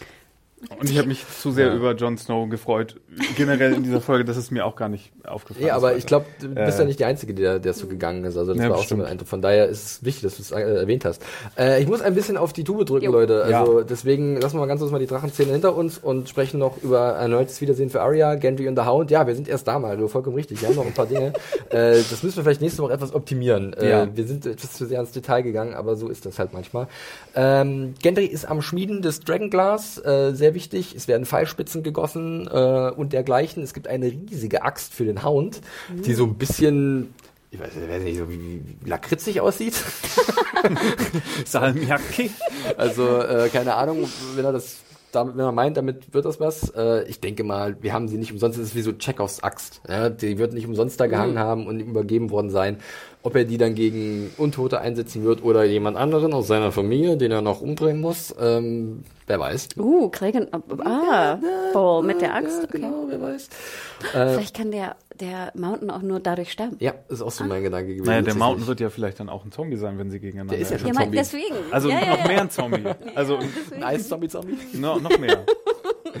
Doppelzombie. Ja, äh, und dann gibt es wirklich diesen kleinen Moment ähm, zwischen dem Hound und Arya, ähm, der wirklich sehr kurz ausfällt, aber ich fand mhm. schon, dass der viel gesagt hat irgendwie über die Beziehung der beiden, über den Weg, den sie zusammen äh, zurückgelegt haben. Mario, du rümpfst so ein bisschen in der Nase, war der nicht Im Gegensatz zu, zu Sansa und Tyrion und John und Arya fand ich die Aufeinanderkunft sehr schwach. Okay. Also ich fand Arya und Gendry, Gendry ja, gut, aber, aber, drüber, aber so das mit dem Hound, das war, wir denken uns jetzt irgendwie drei rotzige Sprüche für hm. oder zwei für jeden der beiden aus, die, die sich an den Kopf werfen und das war's jetzt so. Okay. Take it or leave it. Also wie, kann ich wie, wie auch dir? lassen. Nein, also für mich war es auch eine. Gott, wir sind wir sind heute konträr. Komplett konträr. Ähm, Nein, für mich war es wirklich eine der schönsten Zusammenkünfte, aber ich glaube auch, weil ich einfach die beiden so liebte zusammen mhm. und auch so vermisst habe. Diese gerade und gerade dieses Schnoddrige fand ich passte auch sehr gut in deren in deren Charakter. Also das, ich hätte es auch merkwürdig gefunden, hätten wären die sich jetzt in die Arme gefallen oder wäre dann noch mehr passiert. Ich fand gerade dieses sehr kurze, sehr schnoddrige, harte, ähm, auch verwunderte natürlich, dass er überlebt hat und dass sie auch überlebt hat. Ähm, und trotzdem merkst du ja, dass beide auch irgendwie was fühlen füreinander, also sozusagen eine Art von Freundschaft auch und Respekt Respekt ist auf jeden genau, Fall da, ja. füreinander fühlen. Und wirklich, also ich, ich mag die beiden wahnsinnig gern und ich hoffe, da, dass wir da noch ein bisschen was sehen, auch dass die beiden zusammen vielleicht kämpfen gegen irgendwen.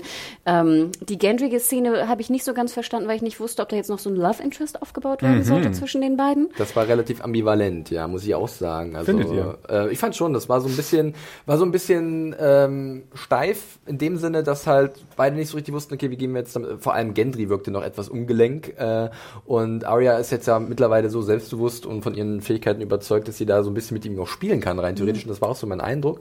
Und dann gab es aber diesen Moment, wo er diesen Lady mal wieder gemacht ja. hat. Ne? Und da und war dann so ein, gut. Ja, und, und da wirkte man so, okay, da ist auch eine Freundschaft, aber ist da vielleicht auch so, vielleicht könnte da noch mehr. Also und nicht, dass ich auch zurück so. Ja, es ist so ein bisschen, sie hat schon Spaß daran, dass sie ihn wieder sieht. Ich will jetzt nicht sagen, dass sie sofort ihm äh, den Hals springen würde, aber weiß nicht, ob sie da noch irgendwas Kleines implementieren wollen oder so. Ich fand das zumindest sehr charmant, weil es halt so ein bisschen unbeholfen gewirkt hat. Mhm. Ne? Und ähm, Joe Dempsey halt auch so perfekt diesen unbeholfenen, ähm, mal, relativ einfach gestrickten Schmied spielen kann.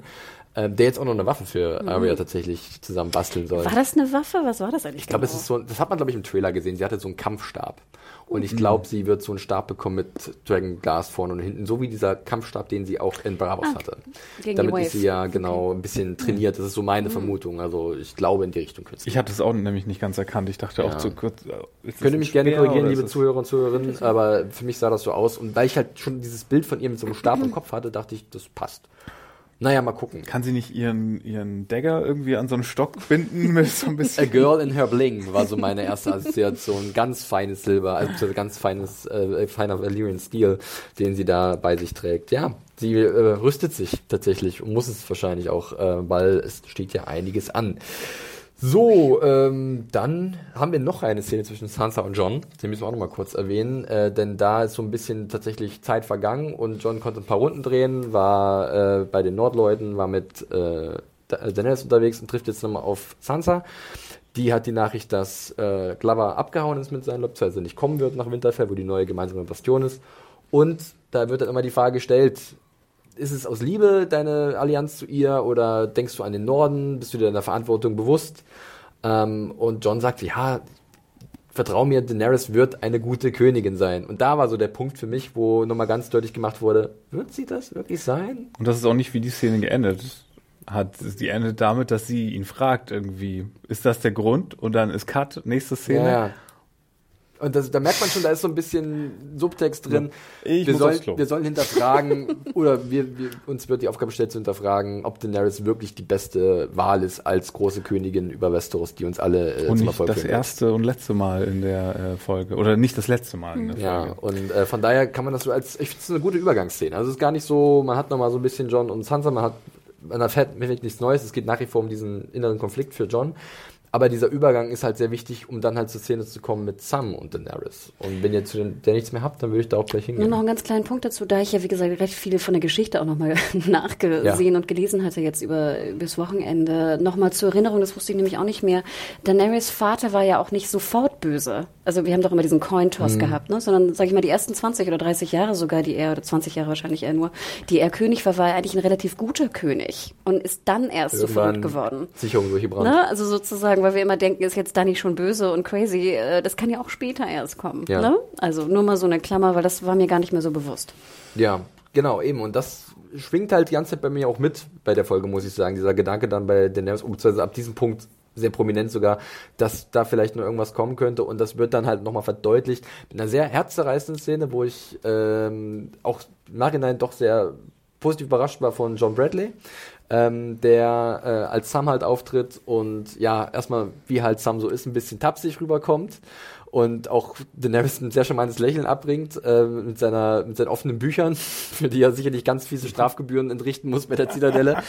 und dann gibt's aber diesen Moment, dann entfaltet sich ein Unfall in Sekundentempo und es wird immer schlimmer von Sekunde. Erst Randall wurde geröstet. Ach, zum Glück ist ja mein Bruder noch am Leben. Ganz ehrlich, Sam, leider ist das nicht. Und mhm. da habe ich so gemerkt, ah, gerade an Sam, weil das jemand ist, den, den ich doch sehr sympathisch finde und der immer so ein bisschen, mit dem man sich auch mal ein bisschen gut identifizieren konnte, weil er halt einfach sein Ding gemacht hat. Ähm, der kriegt jetzt so einen riesen Schuss vom Bug und der Nervs ist schuld daran. Und da habe ich in Zweifel so ein bisschen. Wie ging es euch? Ich ich fand es ganz schön, dass die Szene sich so drehte. Am Anfang hatte ich ganz vergessen, dass ja Jorah und Sam auch aufeinander gestoßen ja, ja, sind genau. und äh, Sam ja wirklich Jorah gerettet hat. Wir dürfen es nicht vergessen. Und eigentlich fand ich das ganz schön, dass Dani jetzt also sozusagen mit Sir Jorah äh, runtergeht und sich persönlich bedanken möchte, dass sie ihn gerettet hat. Und dann dreht sich so diese Szene, mhm. ne, dass auch wirklich natürlich Sam erstmal davon erfährt.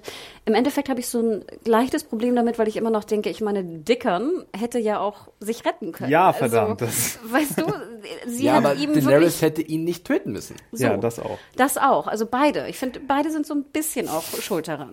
Also, okay, ich lasse jetzt meinen Drachen nee. jetzt hier hinspeien und wenn du zufällig da stehst, dann ist das Nein, dein aber ich meine, sie hat ja Dickon wirklich explizit gefragt im Sinne von, wenn du äh, willst du, wenn du, wenn du das, wenn du das Knie beugst, dann wirst du nicht verbrannt. Also ja. die Entscheidung war wirklich eine klare Entscheidung, denn sonst immer, genau, ja. denn sonst wirst du verbrannt. Und natürlich kann man sagen, äh, ne, natürlich hat sie die beiden äh, hingerichtet, ne, absolut. Ähm, aber so, äh, ich denke immer so dicker, ne, du hättest dich auch retten können. Aber es geht, glaube ich, so ein bisschen um den Punkt, sorry, da muss ich kurz noch reinkriegen. Bitte, bitte. Dass halt Daenerys so als von John als gütige, gnädige Königin verkauft wird. Und das ist das große Argument, warum wir an sie glauben sollten, auch im hohen Norden.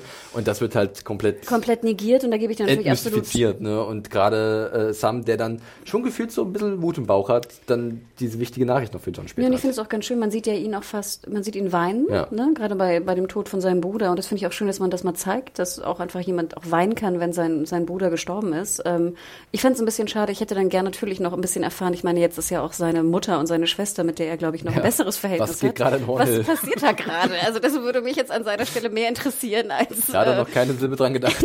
so. Und da würde ich vielleicht, ich meine, wir wissen ja auch, dass er sozusagen Raven schicken kann und auch mm. mit mhm. dieser, ne, diese Fähigkeit besitzt. Ähm, ja, das fand ich ein bisschen schade, weil ich jetzt mhm. wirklich immer an seine Mutter und seine Schwester dachte. Ja.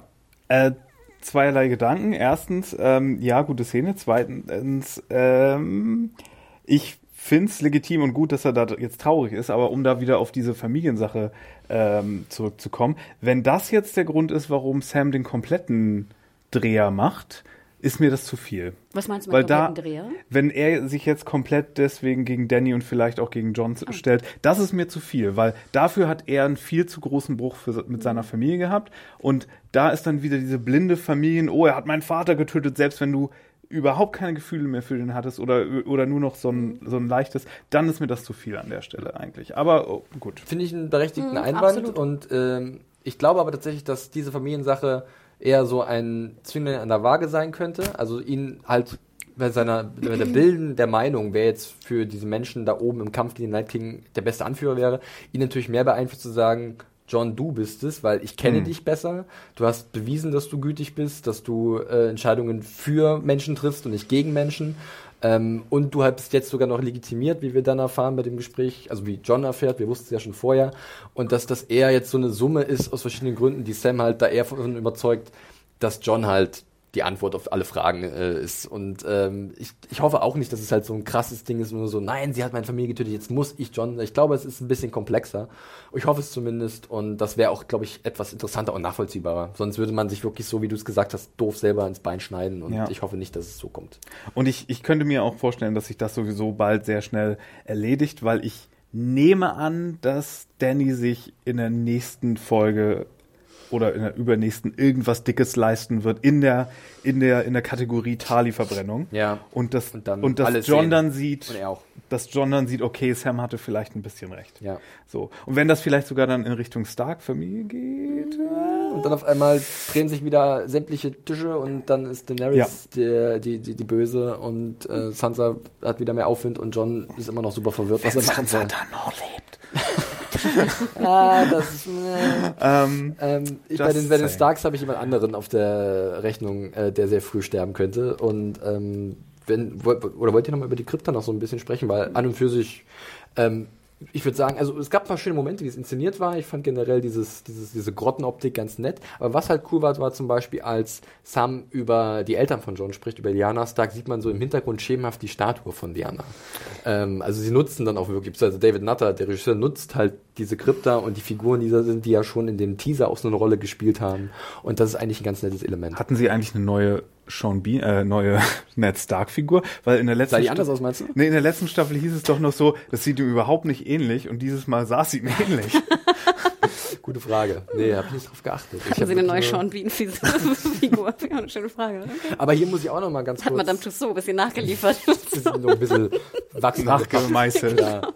Ähm, aber hier muss ich auch noch mal für Kit Harrington äh, Partei ergreifen, weil hier fand ich ihn auch gut. Ich fand sein Entsetzen, sein Entsetzen, sein Verwundern äh, sein verwunderter Ausblick, äh, Ausdruck, den fand ich schon durchaus überzeugend. Und ähm, er hat jetzt auch nicht zuerst daran gedacht, dass er jetzt mit seiner Tante gerade eine Beziehung eingeht, sondern vielmehr, was es halt bedeuten wird, wenn wirklich jetzt diese Nachricht Daenerys erreicht und auf einmal, okay, fuck, dann denkt sie vielleicht, ich mache hier Konkurrenz oder ich will gar nicht, dass wir irgendwie uns darum kümmern, weil wir müssen noch gemeinsam kämpfen gegen den Night King. Wir können jetzt das gar nicht gebrauchen.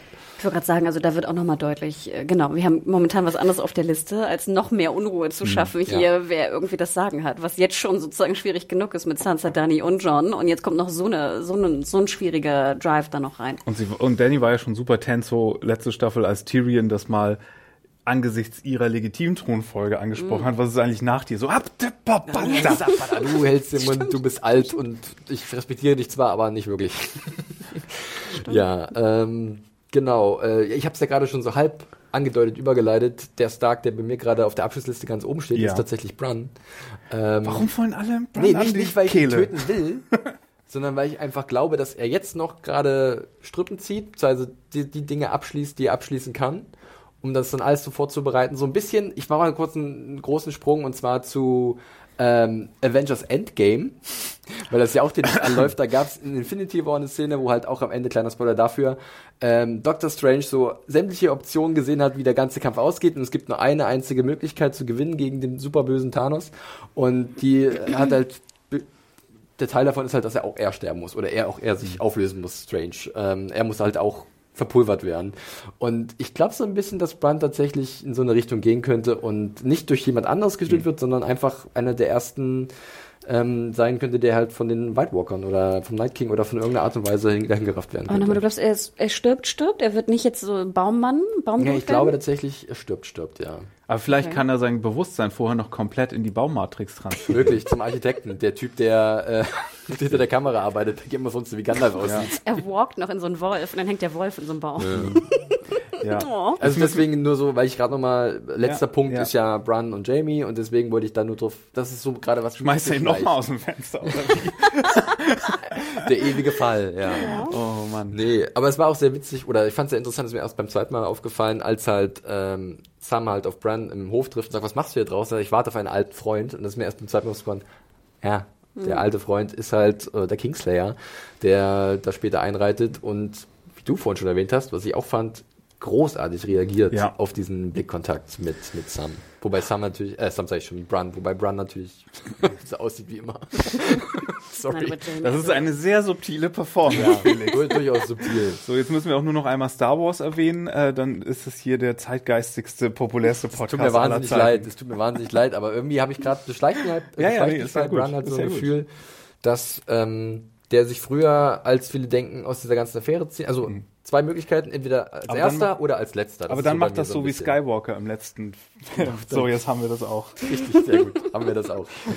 ähm, ja, aber ansonsten, äh, bei euch dann noch irgendwas mit Brun und Jamie? Kam da noch irgendwas hoch oder noch irgendein finaler Gedanke? Ich fand als Cliffhanger nicht so stark wie andere das Folgen stimmt. aus der letzten Staffel zum Beispiel, weil wir, weil es wieder eine Reunion war, wie wir mhm. die ganze Folge schon über hatten und weil wir ja wissen, dass Bran jetzt auch nicht irgendwie das große Wuhey machen wird, deswegen. Da steht er mittlerweile drüber. Ja, ja. So. Ähm, da wurde übrigens auch auf Twitter mir eine interessante Frage gestellt von Daniela, die halt auch nicht mehr sicher ist, und ich weiß es auch nicht, wer eigentlich davon weiß, dass Jamie Brun da rausgeschmissen hat. Ich glaube, es ist niemand, oder? Wer hat, also Catelyn hat's doch vom, ja. sie hat doch ein blondes Haar gefunden und sie hatte die Hinweise gefunden, aber ich glaube, von denen, die jetzt noch da sind, ja. können die sich halt vorstellen, dass da irgendwas war, aber den, also ich gehe aber bei Jamie aus, Brands dass das mittlerweile... einfach erzählen. ich glaube eher tatsächlich, dass Jamie es selber erzählen wird mhm. mittlerweile, ja. dass er halt diesen Bundle gemacht hat und dann wird halt interessant. Und dann kommt das Ding mit Daenerys ja. und Jamie hat ihren Vater getötet, auch wenn der verrückt mhm. war. Und so. Ja, ich glaube auch, er stellt sich jetzt als Entschuldigung komplett in den Dienst der Starks. Ja. Kann ich mir vorstellen. Ja, und ich freue mich natürlich, also zum einen auf diese, sage ich mal, Auseinandersetzung, aber ich freue mich natürlich auch, wenn jetzt Tormund vom Last Hearth Wollte ich gerade sagen, da bin ich ein bisschen drüber gesprungen, wenn Mario das Finale angesprochen hat, was kein Finale war. Das ist vielleicht so ein bisschen, wäre das Cliffhanger-Ding gewesen. Nein, ich freue mich natürlich auf das Wiedersehen. Das ist eigentlich auch die Reunion neben Hound und äh, Arya, Jamie und Brienne und dann am besten noch so eine Dreiecksbeziehung mit Tormund. Also darauf, das ist ja wirklich was, was ich komplett äh, fanshippe. Geht ähm. bei mir ähm. so. Ich kann ausgehen, wie es will, ganz ehrlich. Ähm, bin ich natürlich, also um nochmal ganz kurz Last Hearth zu erwähnen. Äh, das war ja so ein bisschen noch der, das, das Horrorelement der Episode mit dem kleinen Ned Amber, der auf einmal da aufgeknüpft ist und aus nichts anfängt zu schreien. Der kleine Eis am Stiel. Ja, ja, genau. Oh. Hart, hart. Aber äh, ich fand es auch wieder eigentlich ziemlich clever inszeniert. Du hast ja schon im Hintergrund in der Unschärfe gesehen, dass die Augen sich öffnen und äh, der Schrei war auch nicht schlecht von dem kleinen Buben. Und das, und das müsst ihr euch echt im Making-of ansehen, wie sie die Szene gedreht haben. Ja. Da haben sie echt einen kleinen Schauspieler äh, in Brand gesteckt, in so einem Schutzanzug. Und ja. äh, das ist echt abgefahren, wie, äh, ja, wie und das praktisch wieder, gemacht wurde. Wir haben mal wieder diese Spiralen, Hannah. Ja, also wie gesagt, meine erste Vermutung war, für mich sah es aus wie so ein Targaryen-Sigil, äh, was natürlich nicht sein kann. Also es ist irgendwie doch ein kann bisschen, es nicht? Äh, eigentlich nicht, oder? Mhm. Also, ne, das macht irgendwie nicht. überhaupt keinen ja. Sinn.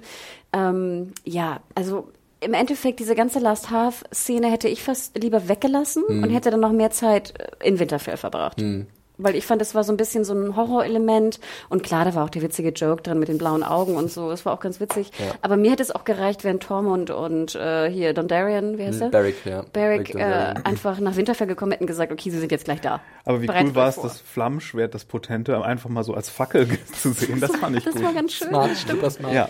Aber es war für mich ein bisschen leider, also es hat funktioniert, ich gebe dir recht, aber es war für mich dann auch so ein bisschen so eine Zeitverschwendung. Ja. Ich habe eine Theorie zu dem Zeichen, eine Bitte, neue Por Portale hatten wir ja mal letzte Staffel, bevor die Mauer gefallen war, angedacht.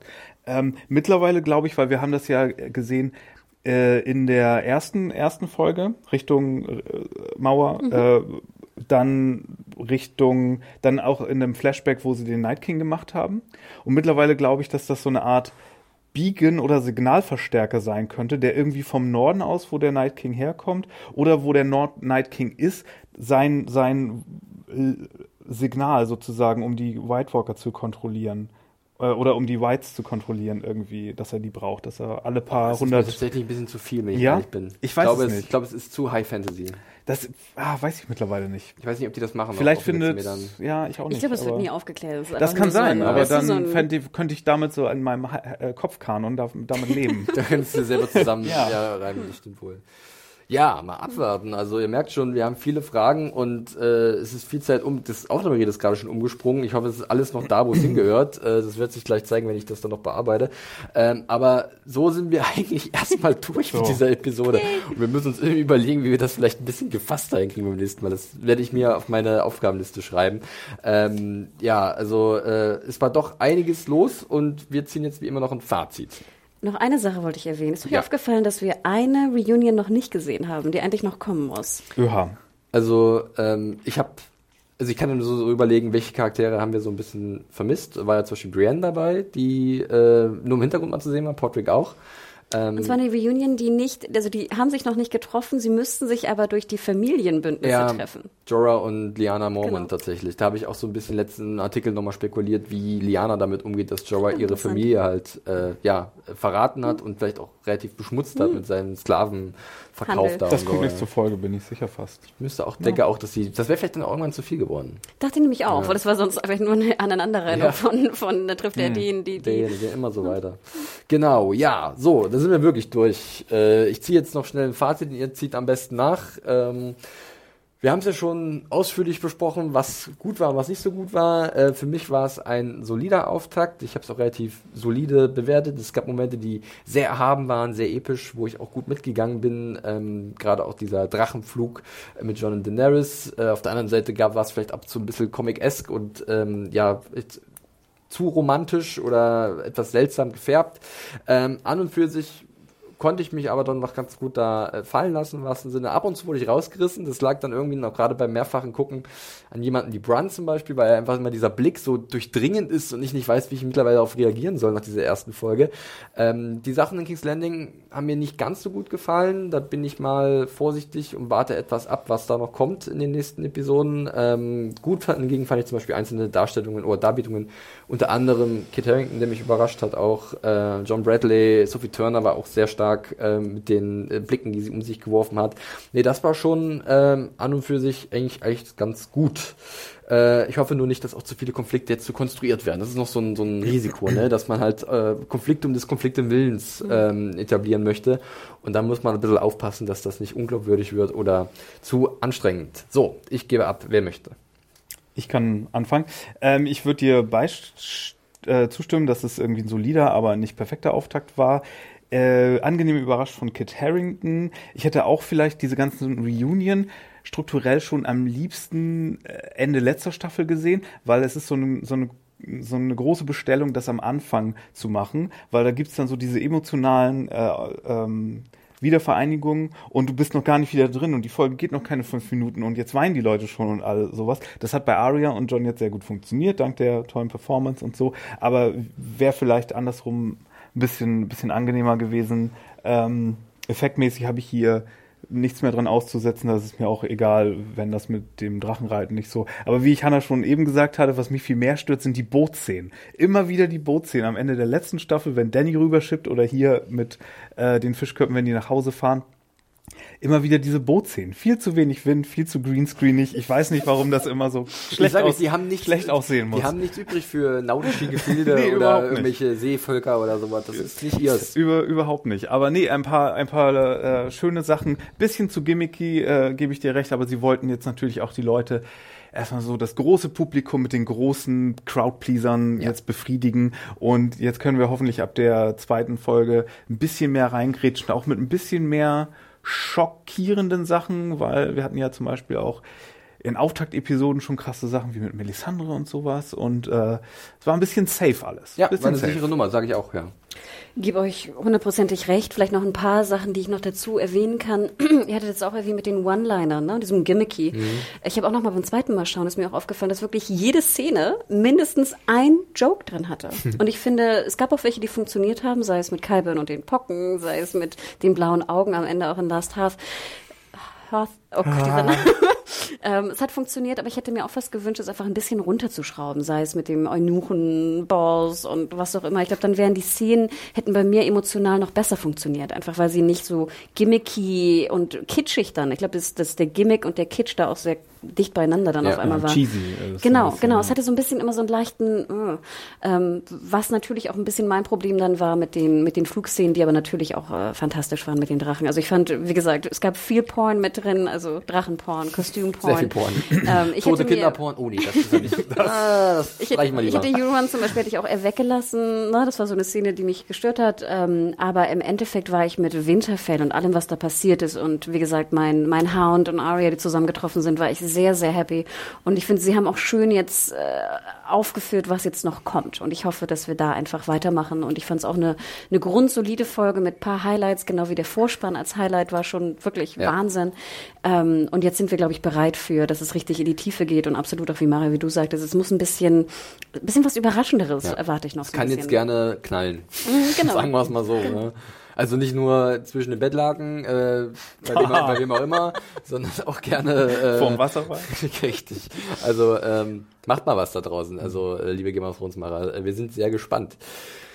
Gut, ja, wirklich. Wir haben es fast geschafft, Freunde. Äh, nächste Woche ist Ostern, das kann ich schon mal sagen. Äh, das ist dem Night King und seinen untoten äh, Herrschern relativ egal. Die ziehen trotzdem oh, durch die Lande. Wieso? Und, das ist doch ein, äh, ein, Fest sehr an die angelehnt. Das stimmt allerdings. Das Fest der Auferstehung, die machen mit. Ähm, am Sonntag wird es in den USA laufen, Montag dann auch natürlich wieder in Deutschland zu sehen, bei Sky und Amazon und äh, wo es sonst noch die Folgen äh, zum Download oder zum Stream gibt. Ähm, wir werden mal sehen, wie wir es machen, weil ähm, ich bin tatsächlich Montag auch noch im Urlaub und gar nicht im Lande und dann muss die Rüge auch noch irgendwann kommen und wir schauen mal, wie wir das alles nächste Woche hinbekommen. Ihr kriegt auf jeden Fall den Podcast. Ähm, Dienstag und Mittwoch, wir überlegen mal noch, vielleicht erst Mittwoch, nimmt es uns nicht übel. Ähm, es gibt reichliche Sachen zu tun und äh, wird trotzdem gut. Oder? Ich denke mal, ne? Ich meine, wenn ihr direkte Reaktion von uns wollt, könnt ihr auch auf Twitter schauen. Wo das werde ich lange meiden wahrscheinlich, weil ich werde bis Dienstag ja, die Folge nicht sehen, aber macht's ruhig. Ich trotzdem gerne auf Ich glaube, ich gucke das ein Stück früher vielleicht ja. als, als ja. Felix dann, äh, Hanna bestimmt auch. Ja. Genau. Äh, auch nochmal vielen Dank für die ganzen Mails, die schon reingekommen sind. Ich konnte jetzt nicht alle erwähnen. Wir gucken mal, wie wir das in den nächsten Wochen hinbekommen. Ihr merkt ja schon, äh, ist ja auch sehr zeitintensiv. Aber auf jeden Fall super, dass ihr so fleißig seid. Und wir lesen alles. Äh, das äh, könnt äh, wir euch versprechen. Könnt ihr auch gerne weiter uns Sachen schicken. podcast.zenjunkies.de ist da die Mailadresse, an die das gehen sollte. Hanna, du hast noch was. Äh, ich wollte mich noch bedanken bei der einmal, die hatte ich ganz vergessen. Ich weiß doch leider nicht mehr, wie der Autor hieß. Hieß er Andreas? Ich weiß es leider nicht mehr. Der hatte uns ein ganz tolles Tippspiel auch geschickt. Patrick. Patrick, sorry. Patrick, ah. ja. Ähm, und es war wirklich, also es war ganz super klug auch, fand ich, aufgebaut. Ja. Ähm, und das würde mich auch nochmal interessieren. Vielleicht schreibt uns auch gerne, wenn ihr jetzt irgendwie in, äh, in eurer Studiegruppe oder in eurer ähm, Redaktion oder wie heißt es, in eurem Büro, Freundeskreis, Freundeskreis genau so ein Tippspiel macht, wie ihr da vorgeht, würde mich einfach mal aus Interesse halber interessieren. Wir haben sozusagen uns das angeschaut, haben uns aber nicht dran gewagt. Das war, da war wirklich ja jeder noch dabei, der noch irgendwo mhm. rumkreucht und fleucht. Ganz ehrlich, jetzt ja sogar auf äh, Tikio Niharis, Niharis setzen können, der von der Iron Bank oder so. Und leider können wir es natürlich auch nicht veröffentlichen, weil lizenztechnisch da natürlich sehr viel Bildmaterial auch benutzt wurde, den, was man nicht einfach veröffentlichen darf. Aber ähm, ja, ich denke, Hashtag SJGOT bleibt weiter bestehen. Vollkommen richtig. Äh, ähm, auf Twitter gerne nutzen, wo man uns ja auch einzeln finden kann. Dich, Mario, unter dem Hashtag. At Firewalk with me mit zwei E. Und dich, Hannah. Unter at Media Whore, M-E-D-I-A-W-H-O-R-E und ich Felix. Äh, unter dem Hashtag, unter dem Handle, meine ich die ganze Zeit. Ah, ja. äh, John Ferrari. Äh, nicht angelehnt an Bronze John, auch wenn ich ihn sehr gern habe. Ach stimmt, noch ein kurzer Hinweis, genau. den ich doch geben wollte. Und zwar Popo Live Event. Also viele, wir haben jetzt viele Zuschriften auch bekommen, auch via Twitter. Und wir müssen leider sagen, dass es höchstwahrscheinlich wohl eher nicht funktionieren wird. Einfach weil das bei uns zu knapp äh, und zu stressig ist und wir ja auch ein bisschen dezimiert sind wegen, wegen Sabbatical von, von zwei Personen. Ähm, wir sind einfach momentan, glaube ich, nicht in der Lage, ähm, das wirklich auf die Beine zu kriegen, weil das ja doch immer wahnsinnig aufwendig war. Einfach den Redaktionsablauf, der natürlich immer eine Art von Priorität hat bei uns, ähm, mit dem Podcast plus noch sozusagen ein Live-Event, wo mindestens noch mal irgendwie 50 Stunden Vorbereitung reingehen müssen. Ähm, ganz zu schweigen von den Kosten auch und, und der Planung und der Deko und allem. Also ihr wollt gar nicht, wenn ich daran denke, wird mir schon schwitzig schon. Ähm, also die Leute, die jetzt extra auch vielleicht einen weiteren Weg in Kauf nehmen wollten, um nach Berlin zu kommen. Ich muss euch leider sagen, also äh, es ist noch nicht zu 100 Prozent durch, aber es ist doch sehr wahrscheinlich, dass wir es leider nicht schaffen werden dieses Jahr. So sieht's aus. Also äh, da müsst ihr in der Hinsicht auch schon mal Bescheid.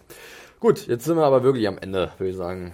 So, das muss das irgendwie alles raus zu euch. Und äh, wenn ihr jetzt an der Stelle seid, dann hat es anscheinend geklappt. Äh, wir verabschieden uns, äh, hören uns nächste Woche wieder. Äh, wenn es um die Episode 802 geht, dessen Titel, deren Titel uns nicht bekannt ist, ist es einfach so. Und äh, dann schauen wir mal, was uns da erwartet. Bis dahin, macht es gut. Danke nochmal, Hanna und Mario. Ciao, ciao. Tschüssi. Ciao, ciao.